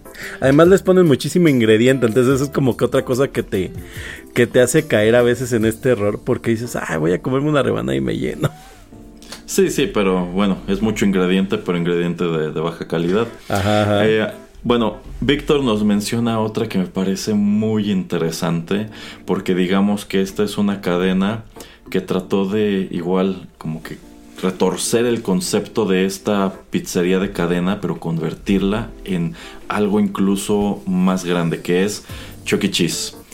Oh, sí. ¿Alguna vez fue a Chuck E. Cheese, probó la pizza de Chuck E. Cheese? Fui hace bien poquito. Me encanta que haya un rumor, ¿no? Que dicen que como las rebanadas no son del mismo tamaño que las que sobran, te arman una pizza. Este. sí, sí, sí. Hasta saliendo un video de Dross. Este. Bueno, yo realmente Chuck E. Cheese la primera vez que lo vi aquí en la Ciudad de México tendrá unos 7, 8 años. No tanto. De hecho, desconozco cuánto tiempo tenga la cadena aquí. Sé que aquí en México, en satélite, había una cadena de pizzas. De hecho, alguien Mm. me comentó el nombre de la misma. No, no, no, no, Shakey's. es otra. Le voy a mentir si le digo el nombre, pero no, Ajá. no era ninguna de esas dos, pero era solo un restaurante y lo que le copiaban al Chuck E. Cheese era que tenía estos animatrónicos también, o al menos algo similar, porque creo que nunca fui, pero al menos en la parte de afuera. Sí, sí recuerdo dónde era. Es precisamente sobre periférico, muy cerca de Plaza Satélite. Es correcto. Ajá. Y tenía las caras de estos, de estos Según yo era animatrónicos. Helen's, ¿eh? Estoy casi Le voy a seguro mentir que era si le digo el nombre. A mí me hicieron una vez una fiesta de cumpleaños cuando Ajá. era muy muy chico en este lugar y era padrísimo. Sí, sí, sí, era, era un lugar que, que era, pues era una copia pues, descarada del Chuck E. Cheese y su concepto. Este, y bueno, en fin. eh, pero ya el Chuck E. Cheese como tal aquí en México no tengo idea cuánto tenga, pero yo el primero que vi fue hace como unos 7, 8 años. Eh, y, y vaya, pues nada más para comentar, ¿no? O sea, creo que la experiencia de Chuck E. Cheese es absolutamente nada que ver con la pizza, ¿no? O sea, realmente la experiencia de Chuck E. Cheese es ir a jugar maquinitas y que aparte, al menos en los Chuck E. Cheese de ahorita, digo, no sé cómo serán los de antes, pues normalmente tienen arcades de, de nivel premium, ¿no? Y. eh, no sé cómo lo manejaban, pero mm, Chuck E. Cheese el- actualmente lo que hace es que te vende paquetes o de fichas o de tiempo con una pizza. Entonces, eh, por ejemplo, el de tiempo, la ventaja que te da es esa, que puedes jugar el tiempo que hayas pagado todas las máquinas que puedas jugar, ¿no? Y eso es muy padre. Sobre todo estas que son carísimas. Por ejemplo, ahorita hay una de Space Invaders que a mí me gusta mucho. Y es una máquina que en este. En. En Funny Chips se llama, no, en, este, en Recorcholis, que es como la más famosa. Eh, cuesta como 23 pesos, 24. ¿no? Entonces en Chuck E. Dices, ah, pues me aviento siete partidas de Space Invaders. Y aparte las ponen en un nivel bajísimo, ¿no? Y además, pues te da tickets y puedes cambiar ahí un muñeco, cualquier cosa. Sí, sí, es un restaurante que hizo la amalgama entre pizzería y arcade y sobre todo, pues arcade muy de la vieja escuela por esta cuestión de los tickets, pero algo que a mí me llama la atención de esta cadena que sí, también llega muy tarde a, a nuestro país, es el hecho de que está muy orientada a niños, Mm. pero más que nada este, pues como que la tirada de estos restaurantes es que muy al estilo de lo que solía suceder en McDonald's, organices las Fiestas. fiestas. infantiles en este lugar. Entonces tú pagas un paquete que te dan este no sé cuántas pizzas, depende del número de, de personas, y te dan creo que refresco ilimitado, te dan este otras botanas de las que tienen allí. Una piñata. Y, eh, ajá, la piñata o el pastel y creo que te dan X cantidad de horas para que los niños puedan estar jugando en el arcade este pues libremente de manera de manera ilimitada Eh, que suena suena atractivo y es más o menos el concepto que tenía bueno, no, es exactamente el concepto que tenía este lugar que usted menciona allá en, allá en satélite. este, pero Fíjese que yo solamente he probado la pizza de Chuck E. Cheese una vez, fue hace muchos años. Este, fui y compré un par de pizzas a este lugar porque me resultaba muy conveniente, ya que me encontraba en, en- en una plaza donde tenían, donde tenían un lugar de estos. Y habíamos quedado de reunirnos, este, el señor Pereira, otros amigos y yo en la casa a jugar Risk. Entonces, por lo regular hacíamos eso, comprábamos pizzas, refrescos y nos sentábamos a jugar Risk unas cuantas horas. Y como me era conveniente en ese punto, de- este, dije, pues voy a comprar las pizzas aquí en Chuck E. Cheese. En primer lugar, se tardaron una barbaridad. Y Ah, en sí, segundo, son de las peores pizzas que he probado en la vida. No sé si es algo inherente a esa sucursal en específico, pero eh, estaban grasosísimas. Este, tanto así que yo siento que en sí la pizza sabía a eso, sabía a grasa, no sabía ni el queso, ni la salsa, nada. Así que quedé muy arrepentido de haber comprado pizza de esta. Eh, le digo, yo, yo fui hace como un cosa de un mes. O sea, desconozco cómo sería antes. Eh, y pues la pizza es como la de Carl Jr., digo, como la de Little Caesar más o menos. Eh, en la calidad no la sentí grasosa, pero sí tiene esta, esta misma cualidad que la de Little Caesars, que cuando te la acabas de comer te queda esta, esta sensación de la pizza en un buen rato en la boca, que no es nada agradable, ¿no? O sea, la verdad es que sí sabes que, o sea, notas que no estás comiendo una pizza de buena calidad y realmente aceptas que cuando vas este con niños, pues realmente vas a, a- a- a las maquinitas y eso, ¿no? Bueno, también como adulto. Por cierto, otra, otra cosa muy importante del concepto de, de Little Ce- digo, de Chuck E. Cheese, y rápidamente revisé en mis mensajes y Mr. Suki fue el que nos comentaba. Eh, que él había ido a Showbiz Pizza, que es como se llamaba este restaurante. en- Showbiz, exactamente. Pizza. Sí, Sí, pues sí. dije, es que le voy a mentir, le digo, pero no, no me sonaba. Showbiz Pizza. Eh, una de las cosas que tenían estos dos lugares era que, o que tienen estos dos lugares, es que los niños no pueden salir. O sea, entran, digo, no, no como en Five Nights at Freddy's, eh, tranquilos. no, los niños, este, entran con los papás. En el caso de, de este, de Chuck E. Cheese actualmente los marcan con tinta ultravioleta. Ah, sí, A- sí. Y no te enseñan qué número te ponen ni a ti ni al niño. No sé antes cómo lo harían, yo creo que con un brazalete. Y para los papás es maravilloso porque tranquilamente puedes sentarte a donde está el lugar de las pizzas y los ves correr de aquí para allá en las maquinitas y sabes que posiblemente no se los van a robar. Digo, no voy a decir que no se los pueden robar porque de que hay maneras, hay maneras para todo en esta vida. Pero bueno, al menos como papá te quedas con la tranquilidad que lo más seguro es que mientras estés 70% atento, no se los van a robar. A comparación, por ejemplo, de otros arcades como es Recorcholis, en donde este, pues no, o sea, no hay como tal un control, ¿no? O sea, Ajá, literalmente entran y salen todas las personas que puedan.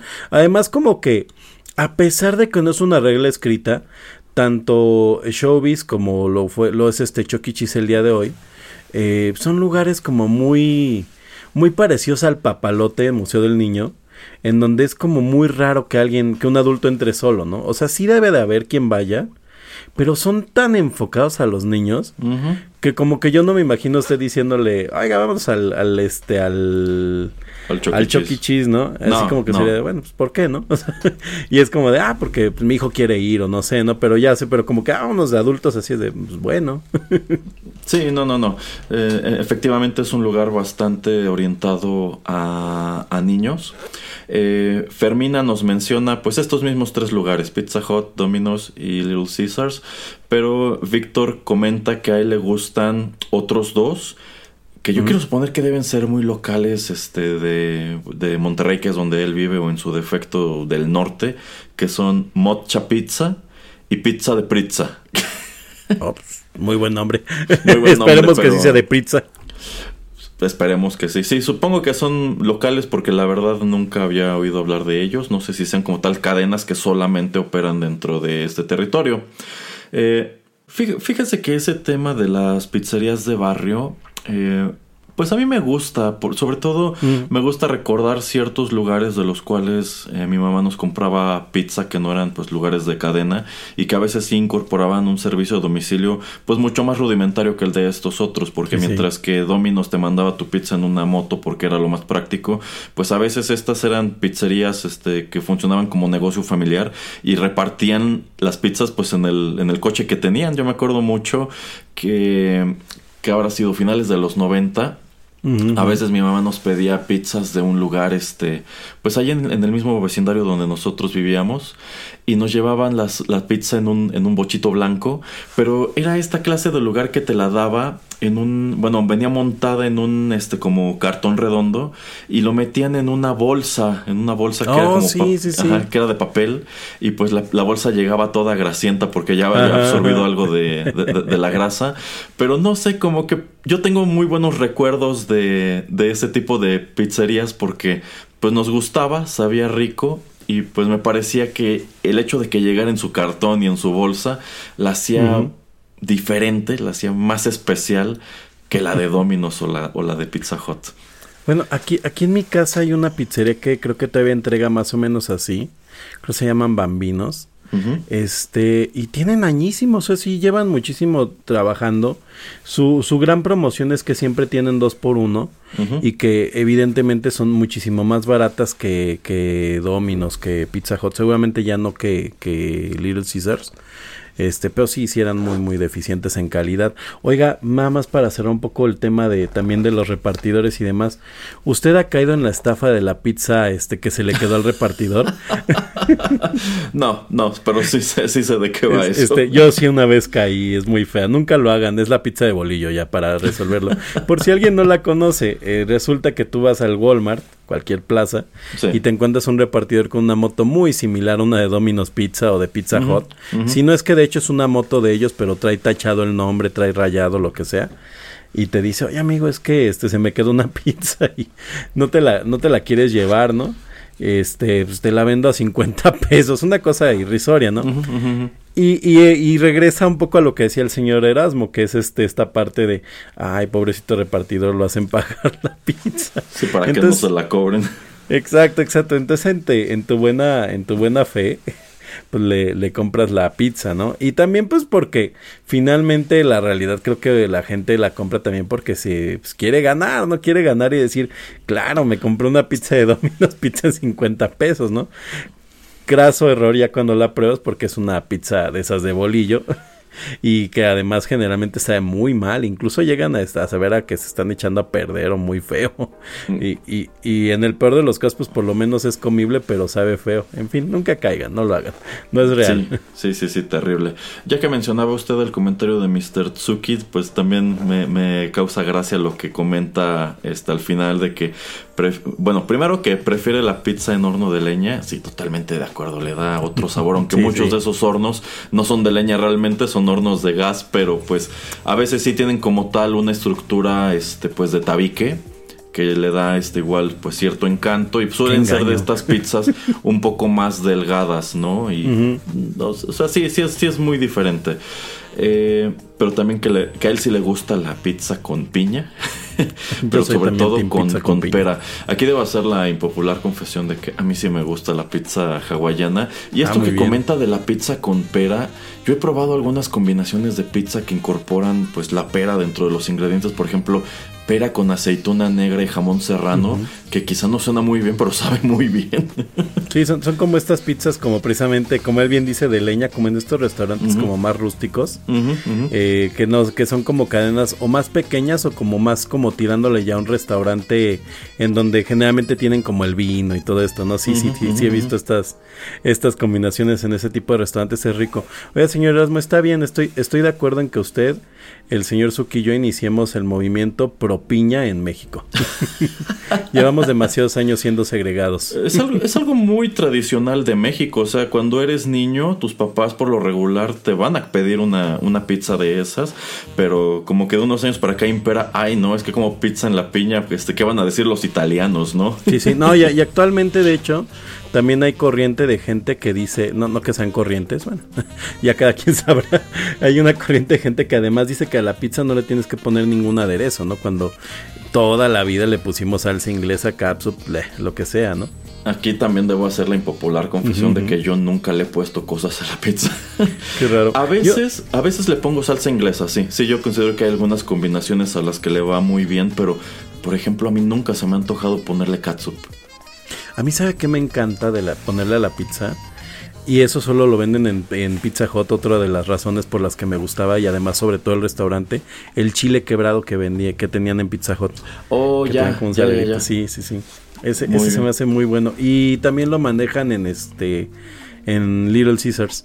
Y ya, sí, yo, yo siempre le puse catsup y este y salsa inglesa, pero de un tiempo para acá realmente casi no le pongo nada. A veces a una rebanada de las que me como le pongo catsup, pero ya como que como que también sí, sí ahí sí les, les doy la razón de que el mejor sabor de la pizza, bueno, o sea, para saber a qué sabe la pizza, para tomarle el sabor completo, es mejor sin este sin aderezos, porque si no realmente te sabe al aderezo con pizza, no tanto a a lo que realmente sabe la pizza, entonces se pierden este tipo de combinaciones como lo que usted decía de jamón serrano con pera y demás, pues para que le echas capsup si ya tienes todo lo demás, ¿no?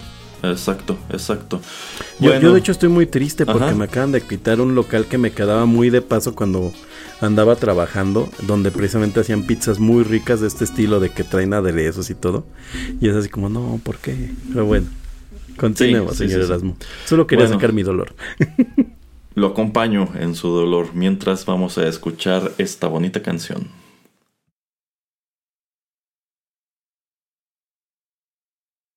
Hello, how you doing? Hi, is this pizza? Yeah, I'd like to order pizza.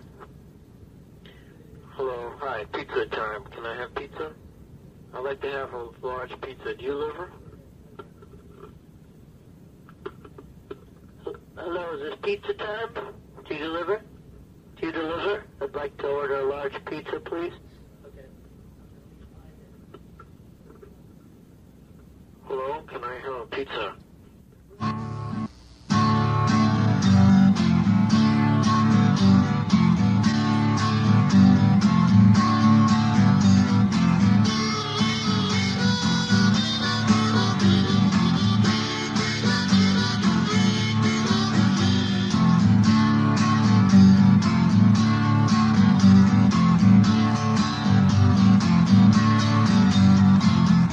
My heart in a vat of blood.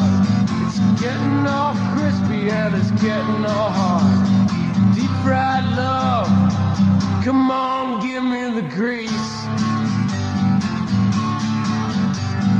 Shove that hamburger down your throat. Pass the ketchup, or can I won't,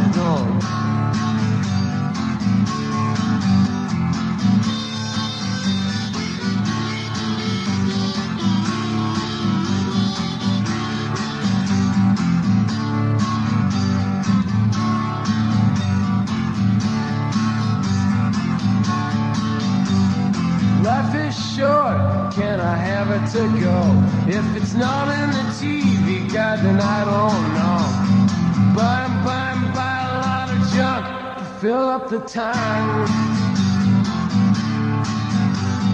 Shove that chicken wing down your throat. Pass the bucket, I can, I won't, I don't.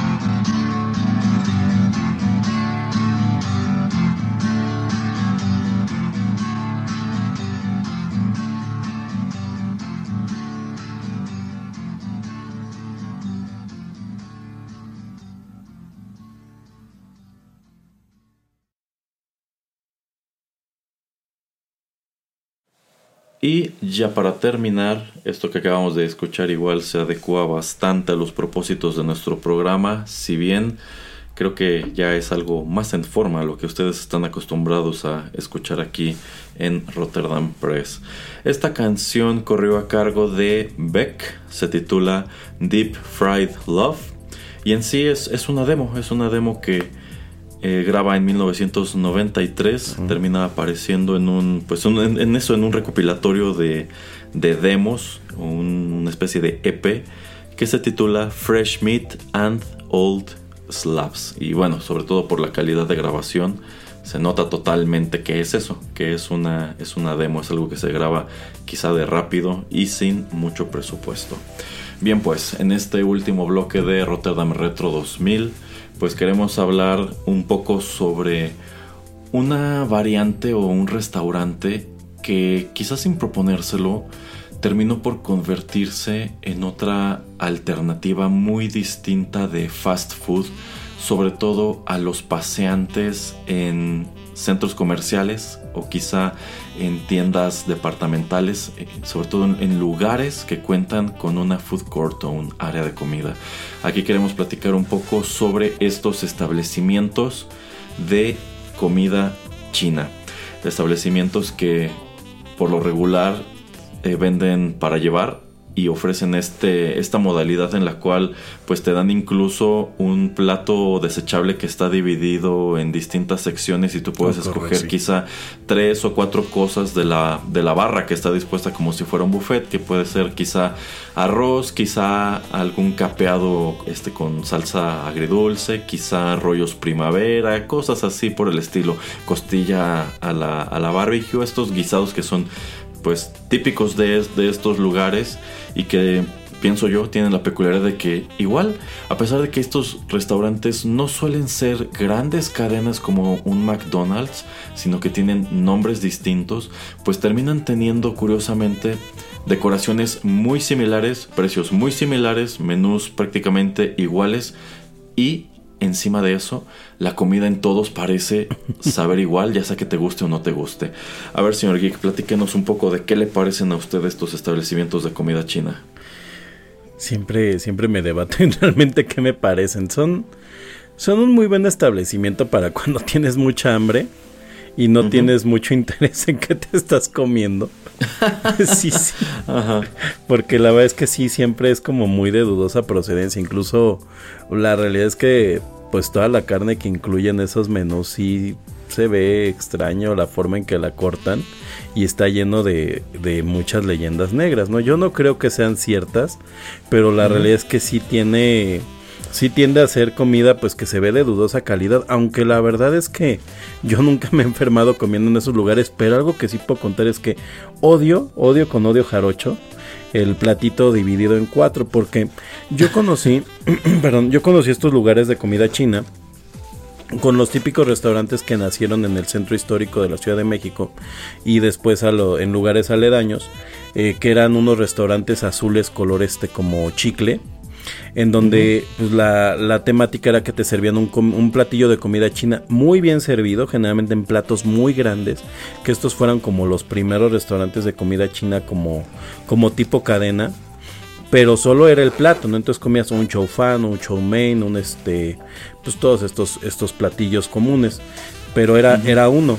Y si a ti no te gustaba, ellos lo que te servían era este, una comida pues más típica, generalmente milanesas, pechugas, o sea, algo más como que encontrarías en un Vips, pero tenían esta cualidad de que eran muy, muy bien servidos, o sea, pero de verdad muy bien servidos. Yo recuerdo de niño que no me los acababa el día de hoy estos restaurantes este de fast food de comida china o como usted bien decía de este de food court más bien o incluso los que me parecen más terribles son estos que metieron en los Walmarts que son este que igual es comida china pero como que todavía como que se siente yo creo que tiene mejor calidad su comida china pero pero es muchísimo más incómodo comer ahí porque prepandemia porque eso creo que los quitaron ahora que fue pues todo este tema empezaron a meter un área con bueno al menos yo vi en varios Walmart esto en donde tenían este restaurante de comida china que era parte de Walmart, o sea, no era no era un negocio aparte, no era, o sea, era parte de Walmart, pero eh, era muy muy muy pequeño el lugar en donde estaban. Y no solamente tú ibas a comer comida china en un lugar muy pequeño, sino que además la gente tenía su carrito de compras ahí. Entonces era pues era como surrealista y muy incómodo, pero se entendía que era un éxito porque Walmart siempre ha tratado de meter eh, comida eh, de diferentes maneras, como normalmente lo han hecho, es esta comida que venden por kilo, que normalmente es muy cara como para simplemente comer ahí. Y, y de repente tienen estos pequeños este, food courts en donde pues venden algún menucito. Y luego el último intento fue este que viendo pues el gran éxito que tiene la comida china y que aparentemente es muy económica porque lleva muchas verduras eh, pues lo trataron de incrementar. Y le digo de todos los que yo he visto con tantos horrores que, que hay este es de los que se llevaban las palmas.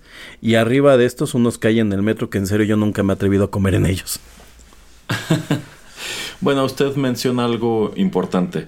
Hay que saber distinguir entre estos locales que son más tipo fast food que mencionamos, que los cafés de chinos, como los que se pueden encontrar todavía en algunos lugares, por ejemplo, en el centro de la Ciudad de México, como La Pagoda, o como otro que le gustaba mucho a mi mamá que estaba sobre, sobre Madero, que no sé si aún exista, que por lo regular incorporaban, además de platillos chinos, pan, que puede ser pan de dulce o lo que quizá los chinos entendían por pan de dulce, sobre todo recuerdo biscuits o estos como rollitos de piña, eh, café, café con leche o el café este lechero y también este pues platillos netamente mexicanos como eh, este enchiladas, tostadas, cosas así, que yo considero que eran una buen, bueno, son son buenos lugares, son buen, buen- buenas Sí, buenos es, es un establecimientos. restaurante ajá. Sí, es más como un restaurante. O si no, estos que son buffet de chinos, que también este, creo que en la calle de Gante hay uno muy famoso este, en la Ciudad de México. eh, que igual, pues tú pagas este, como tal una, una tarifa de buffet y ahí está la barra con todos los guisados y vas y te sirves todo lo que quieras.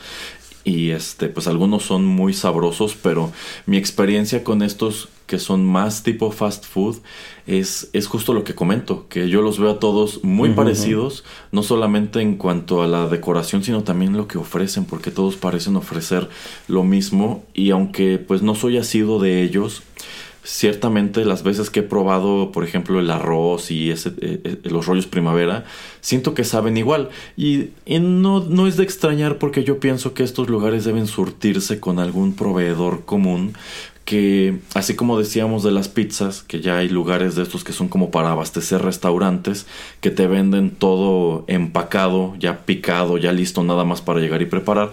Quiero suponer que sucede exactamente lo mismo con estos lugares de chinos, que deben ir a un lugar en donde les venden quizá este por bolsa los rollos primavera congelados ya nada más para llegar a freír, les deben vender este pues la salsa barbecue, barbecue de la costilla nada más para que la echen y la calienten. Y en todos estos lugares además te ofrecen la misma salsa de soya, te ofrecen la misma salsa, este, la, la, ajá, la Kikkoman, te ofrecen la misma salsa picante que es la shiracha, este, las mismas este, galletas de la, de la suerte, que yo siempre me he preguntado si de verdad hay un, hay un, hay un backroom lleno de monos que están tecleando los, los mensajes. o sea, es, es de notar que no son grandes cadenas, o sea, no es una gran franquicia que tú digas todas se llaman igual, todas cuestan igual, pero de cualquier manera tú lo percibes como que sí. ¿Por qué? Porque la experiencia, ya sea en la de este supermercado, en la de este centro comercial, en la de este otro este lugar en el centro, pues realmente es muy similar, ¿no?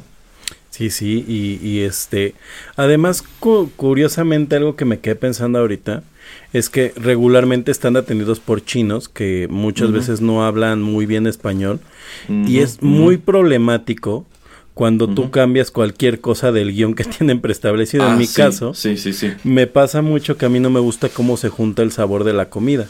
Entonces, en alguna ocasión que he tenido antojo de comer ahí, en alguno de estos lugares, o que simple y sencillamente tengo mucha hambre y digo, bueno, esto es algo que puedo comer rápido y me conviene, eh, me, me he querido comprarles el plato de plástico y decirle, oye, sírveme los tres guisados, pero cada uno en un plato, porque no quiero que se mezclen y es imposible, o sea, eh, te- o de plano te dicen que no, o parece que estás pidiendo una ecuación algebraica que la resuelvan o explota una bomba. Eh, pero, o sea, la verdad es que sí los pones en un aprieto muy fuerte. eh, y, y de verdad, o sea, no te regalan ni un tenedor ni nada. O sea, si tú les dices, oye, me das otro tenedor, son capaces de cobrártelo. Son, son muy, muy, muy complicados.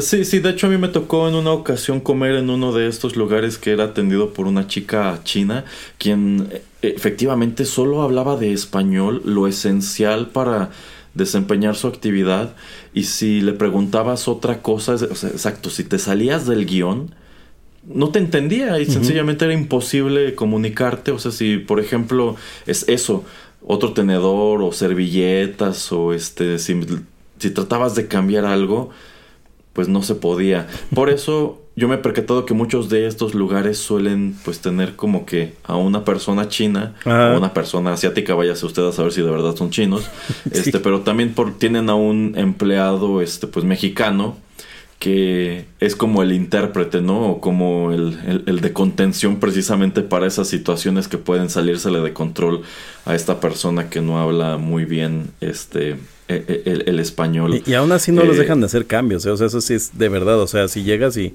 oye, pero es que yo en vez de esto quiero tal, le- le- ellos van y preguntan y regularmente les dicen que no. Entonces, pero ¿por qué no? Te lo voy a pagar. Sí, es una disciplina muy estricta. Este, Yo no sé, por ejemplo, bueno, algo que es muy importante notar, lo que nosotros entendemos como comida china en México en realidad es comida cantonesa y no es muy parecida a la que se vende como tal en China del mismo modo que pues estos sushis a los que nosotros les ponemos aguacate, jalapeño, cosas así, por supuesto que no existen en Japón y ellos lo ven y les causa mucho ruido. Pues más o menos lo mismo sucede con, con los platillos chinos. Este, de hecho, en la universidad tuve una compañera que se fue a hacer, no me acuerdo si uno o dos semestres como tal a China. Y ella estaba súper emocionada porque pues decía que le gustaba mucho la comida y ya se veía a sí misma comiendo rollo primavera todos los días. y cuando regresó nos contó que de las peores experiencias de toda esa estancia, pues fue precisamente la comida, porque no, no, no se parece este gran cosa.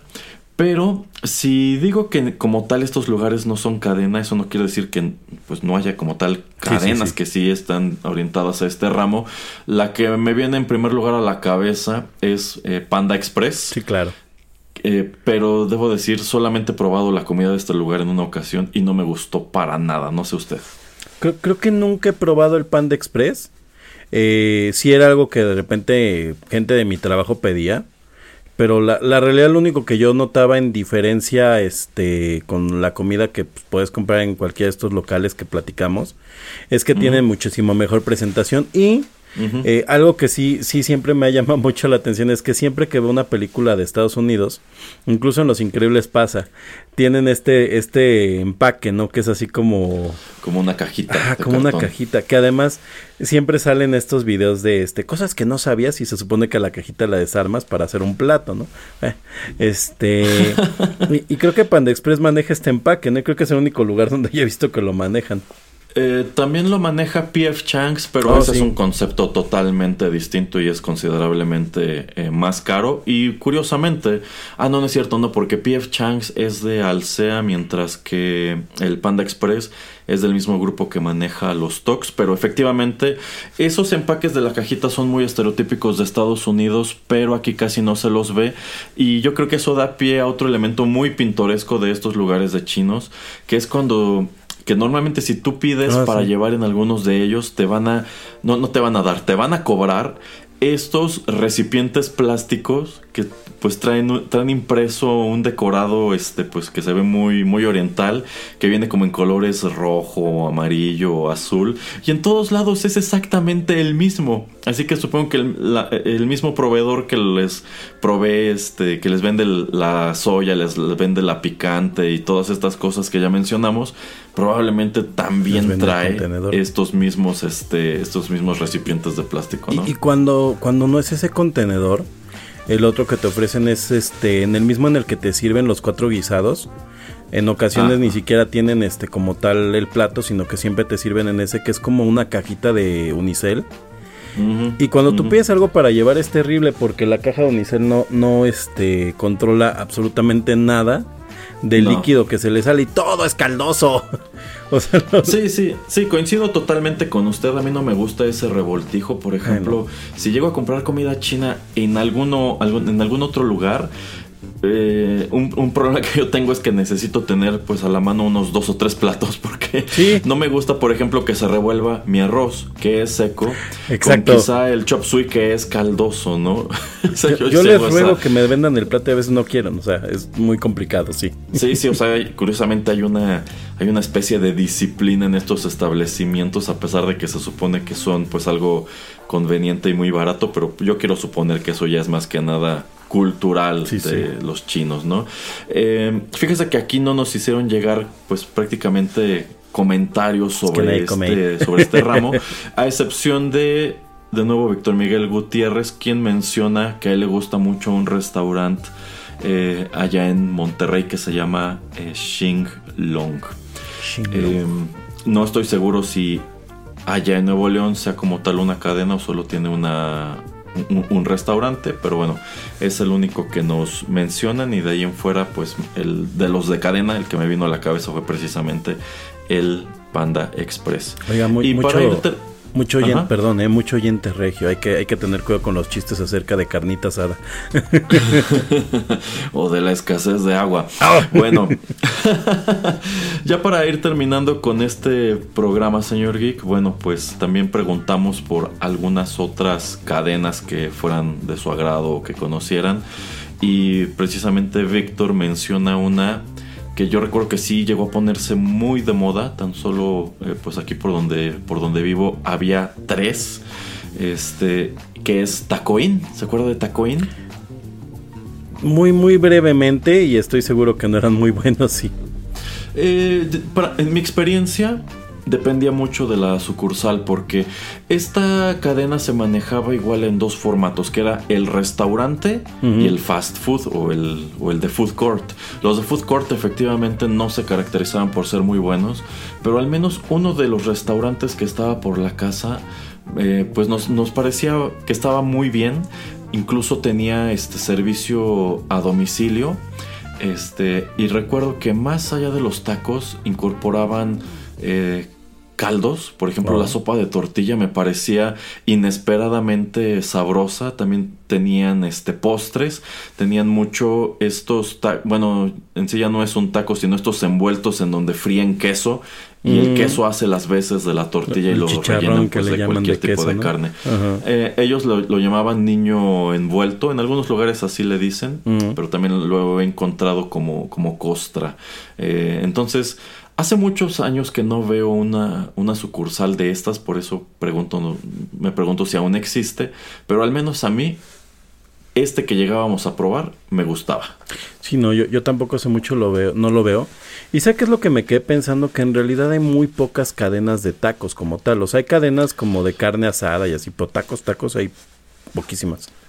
Bueno, es que también muchas cadenas de tacos no podríamos decir que cuenten como fast food, empezando no. porque no son muy baratas. Por- podemos pensar, por ejemplo, en el farolito, Ujú. que la verdad para hacer una taquería tiene unos precios bastante elevados. Podemos pensar, bueno, este no es cadena, pero es muy célebre por temas que no atañen al, al tema de hoy, que es el charco de las ranas, que igual trata de ser una especie de taquería este, premium y ya tiene algunas cuantas sucursales en, en- en la Ciudad de México, pero en realidad el taco como fast food pues se reduce a lo que todos conocemos, que es el puesto de tacos, que puede estar en la calle o que puede ser como tal un establecimiento. A las cuatro de la pero es mañana. rápido, ajá, e- es, es, o los tacos de canasta, pero es comida rápida porque es algo que te preparan muy rápido o ya está preparado y te lo puedes comer allí o te lo puedes este, llevar, ¿no? Entonces, yo creo que es el ejemplo preeminente de fast food mexicana. Exacto, aunque valdría la pena comentarlo, ¿no? Que tienen tanto los, la- los tacos como las tortas, todas estas comidas de puesto, tienen totalmente una hora diferente, ¿no? Porque bien decíamos que una de las características clásicas del fast food es meter estos logotipos, iconografías y todo, mientras que todos estos puestos, pues prácticamente siempre te encuentras un platito de plástico y el taco servido de forma muy, este, muy práctica para que comas, ¿no? Eh, de hecho, na- nada más para cerrar esta idea, eh, los que han empezado a incorporar un poco esta idea de hacer como un fast food, este tipo de, negocios que, que típicamente son de, de puesto, son estos food trucks, ¿no? Que eh, meten en este tipo de comida como los tacos de canasta, por decir algo, eh, pues estas iconografías y demás tan típicas del fast food y que, y que además generalmente vienen acompañados de que es muchísimo más caro, ¿no? O sea, que si tú, por ejemplo, compras unos tacos de canasta en un puesto normal y te cuestan que te gusta 45 pesos con refresco, eh, en uno de estos este food trucks seguramente vas a pagar como 80, 100 pesos por algo que pagabas la mitad. Mm, Sí, sí, pero pues se supone que el food truck está incorporando cierto encanto de que, no sé, o sea, para, para a mí la verdad no me, no me gustan los food trucks, me parecen en general un timo, no tienen nada que los distinga de un puesto de lámina ordinario en la calle y a veces Son pues, como más nice, ¿no? sencillamente, sencillamente no vale, no, no vale la pena. Más instagramiable. sí, exacto. Bueno, estos dos que menciona Paulina Soriano, igual creo que no cuentan mucho como fast food, pero también son cadenas, eh, una más conocida que la otra, y que están orientadas a productos, pues que sí, sí, se- sí se asocian como tal con la comida rápida. El primero, el primero de ellos es Chili's que pues en- entre sus especialidades están las hamburguesas, las alitas eh, y las costillas, que bueno, las costillas ya no cuentan tanto como fast food en mi opinión. Y menciona también otro que es muy grande en Estados Unidos, no tanto aquí en México y siempre ha sido súper controvertido, que es Hooters. Ok. Señor Geek, ¿alguna vez ha ido a Hooters? Sí, como dos veces. Y me siento muy incómodo porque suelo ser alguien que dice muchas bromas. Ajá. Y, y, el, y en el momento en que leí que a las chicas de Hooters les pagan por reírse de, todos los que, de todo lo que dices, me, me hace, me hace sentir muy incómodo porque es así de, ay Dios, tal vez no debería decir estos chistes. Porque realmente no sé si te estás riendo o te pagan porque te rías. Y bueno, Sí. además, idealmente, realmente no es que les paguen porque se rían, sino que es parte del protocolo. Y pues la intención es que pues también dejes una, una buena propina. De hecho, en, en una ocasión que fuimos, me, me hicieron pararme a dar la vuelta con, con estas personas, con estas chicas de Hooters y otro compañero que venía, porque íbamos con un grupo de puras chicas. Y nos dijeron, párense, párense. Y yo así como, no, yo por qué me quiero parar por todo el restaurante. Digo, la verdad es que soy muy de, bueno, donde fueres haz lo que vieres. Y se me hizo así como pues, una cosa extraña.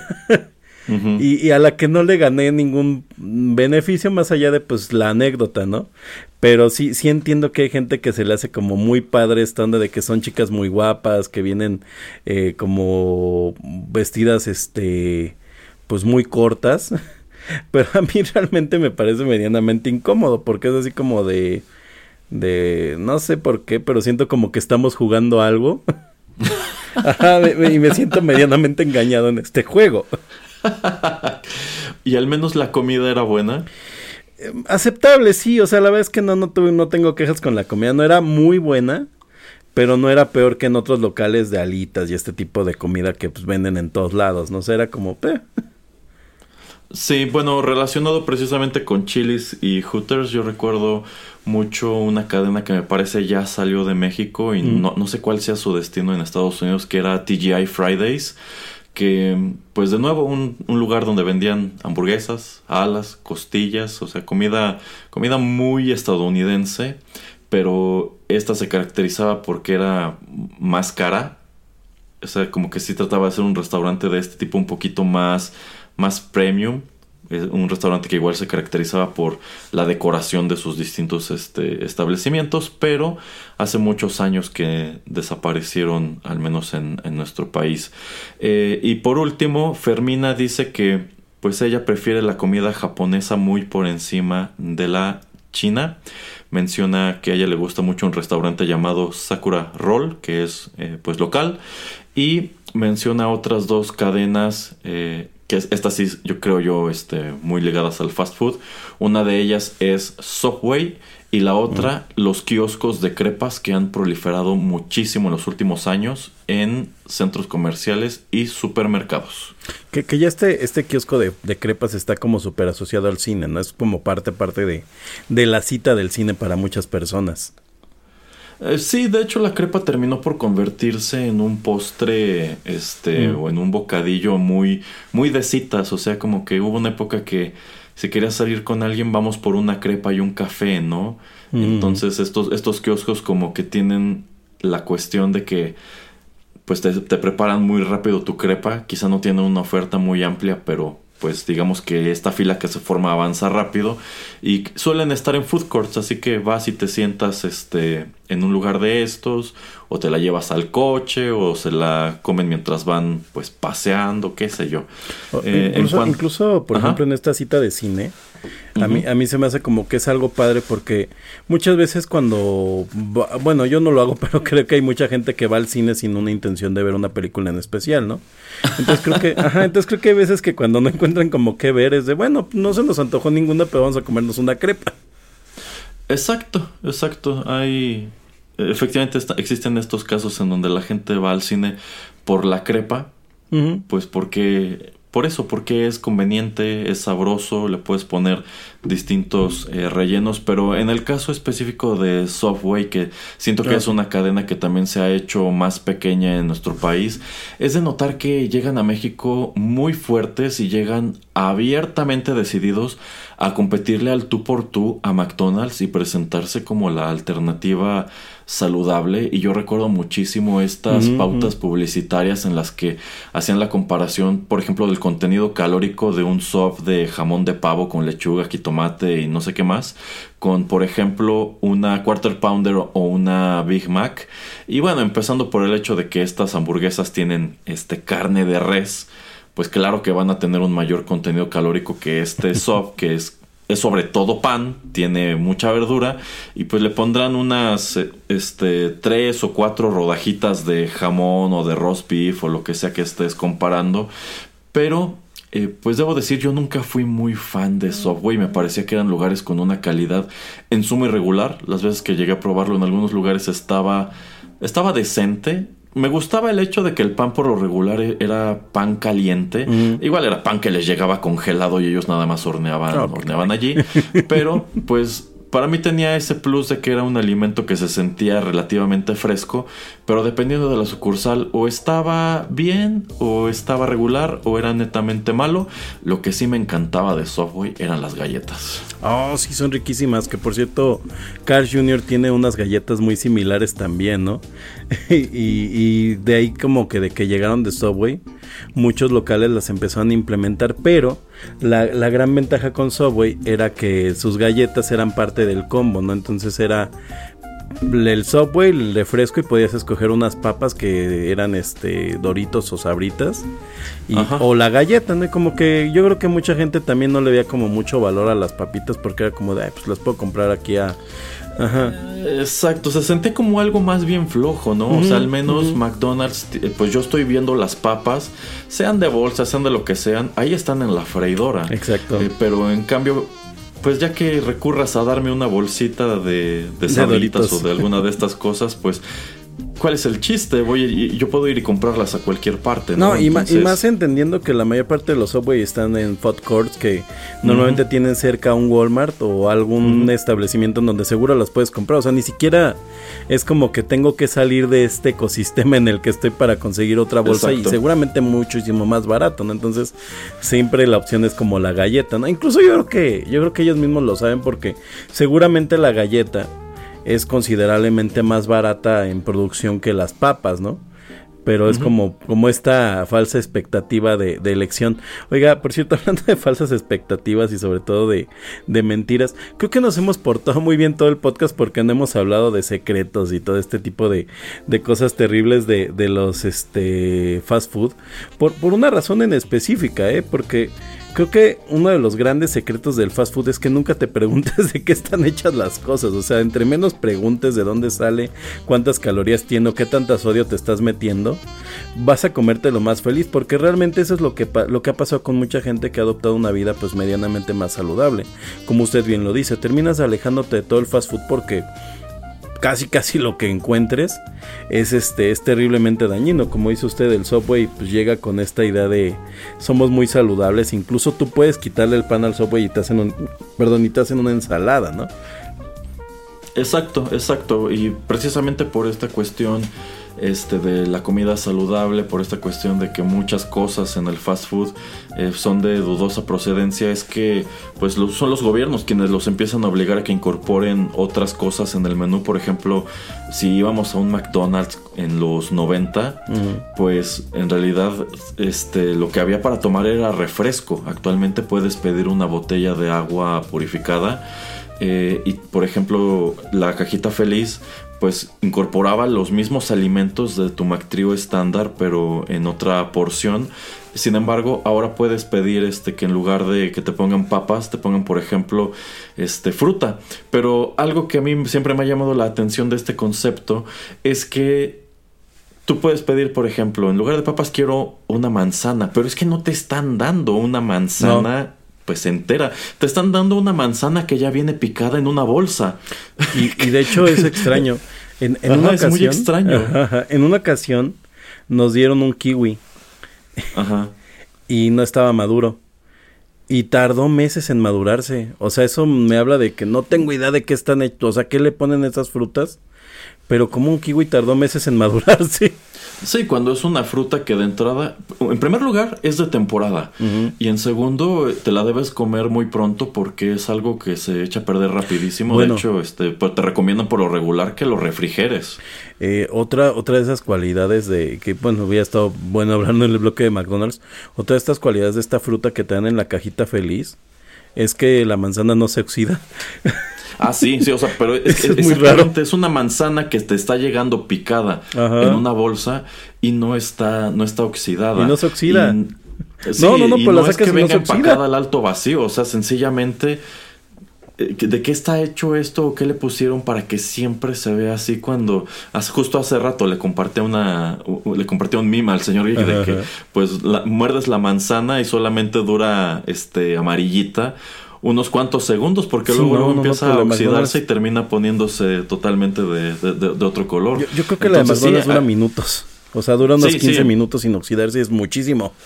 Sí, entonces la verdad es que hay un gran número de misterios detrás de todo esto y son ese tipo de cosas las que quizá llegado a cierto punto dices, Horridos. bueno, si, si- si- si quiero si quiero llevar un estilo de vida un poco más saludable, probablemente frecuentar este tipo de lugares y comer este tipo de cosas no sería lo mejor. Yo coincido con lo que nos comentaban este muy al principio de que creo que son cosas que están bien para de vez en cuando, pero en Mm. definitiva no es buena idea convertirlos en un hábito, no es una buena idea pues ir todos los viernes, todos los sábados a un lugar de estos, sencillamente manejarlo como como antojo. Hoy salí del trabajo, se me antojó se me antojaron unos McNuggets, pasé, los compré, pero solamente me compré los McNuggets, no me compré las papas ni el refresco. Este, y ya, y quizá no vuelva a comer esto lo que resta del año, quizá no lo vuelva a comer en unos dos, tres meses.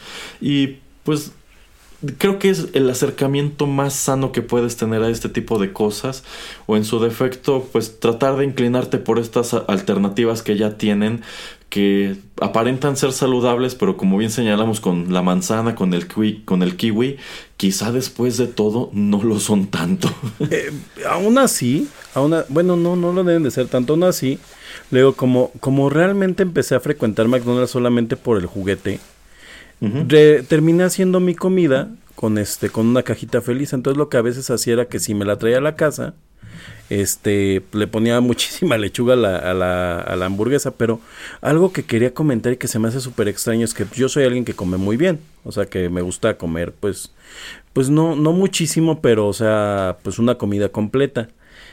Y algo que me llama mucho la atención de la cajita feliz de McDonald's es que si tú te comes la cajita feliz sobre todo lento y te vas a hacer algo, en el momento que te la acabas de comer, primero sientes que te estás muriendo de hambre. Es así como, ah, no comí bien, ¿no?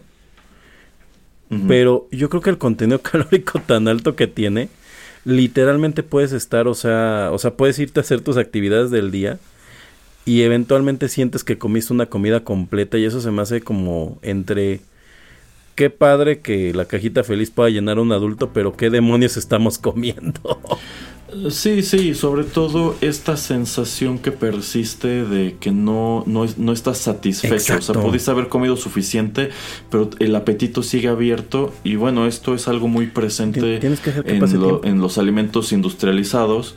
Este, sobre todo que pues tienen estos altos contenidos de, de sodio porque pues agregan precisamente sal y otras cosas para eso, para que, para que sigas sintiendo hambre, para que no, no te sientas lleno, para que sigas sintiendo sed, para que si compras la cajita feliz digas es que este refresco que me incluyeron no fue suficiente porque siento sed, necesito otro más grande, ¿no?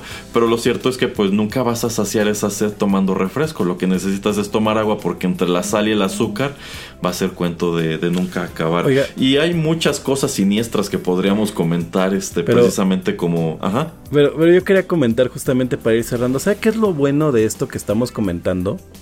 Que nuestros escuchas ya no van a sufrir de esto cuando se unan a nuestros cursos de Rotterdam Retro Coaching, en el cual les va a llegar su bata blanca y les vamos a traer una nueva dieta para que sigan las enseñanzas del señor Erasmo.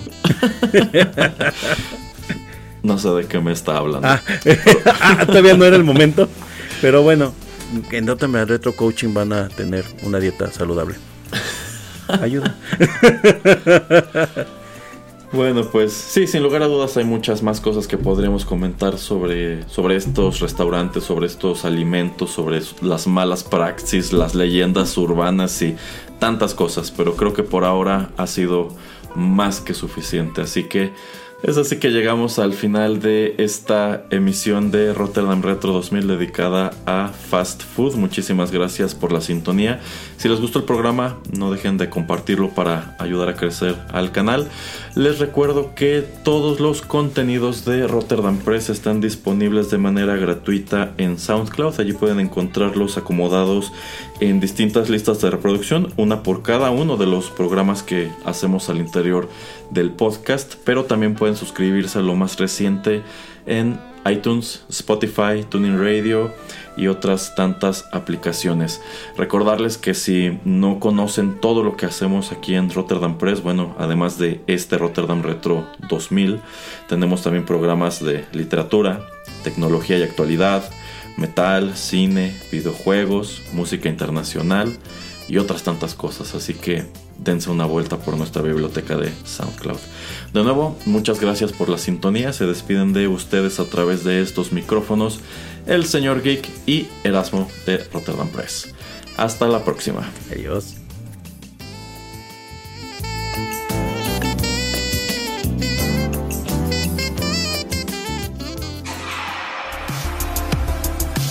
La aventura de hoy llegó a su fin.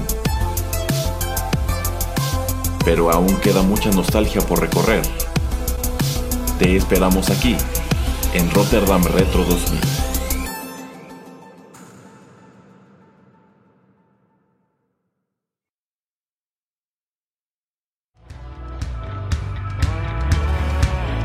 Estás escuchando Rotterdam Press.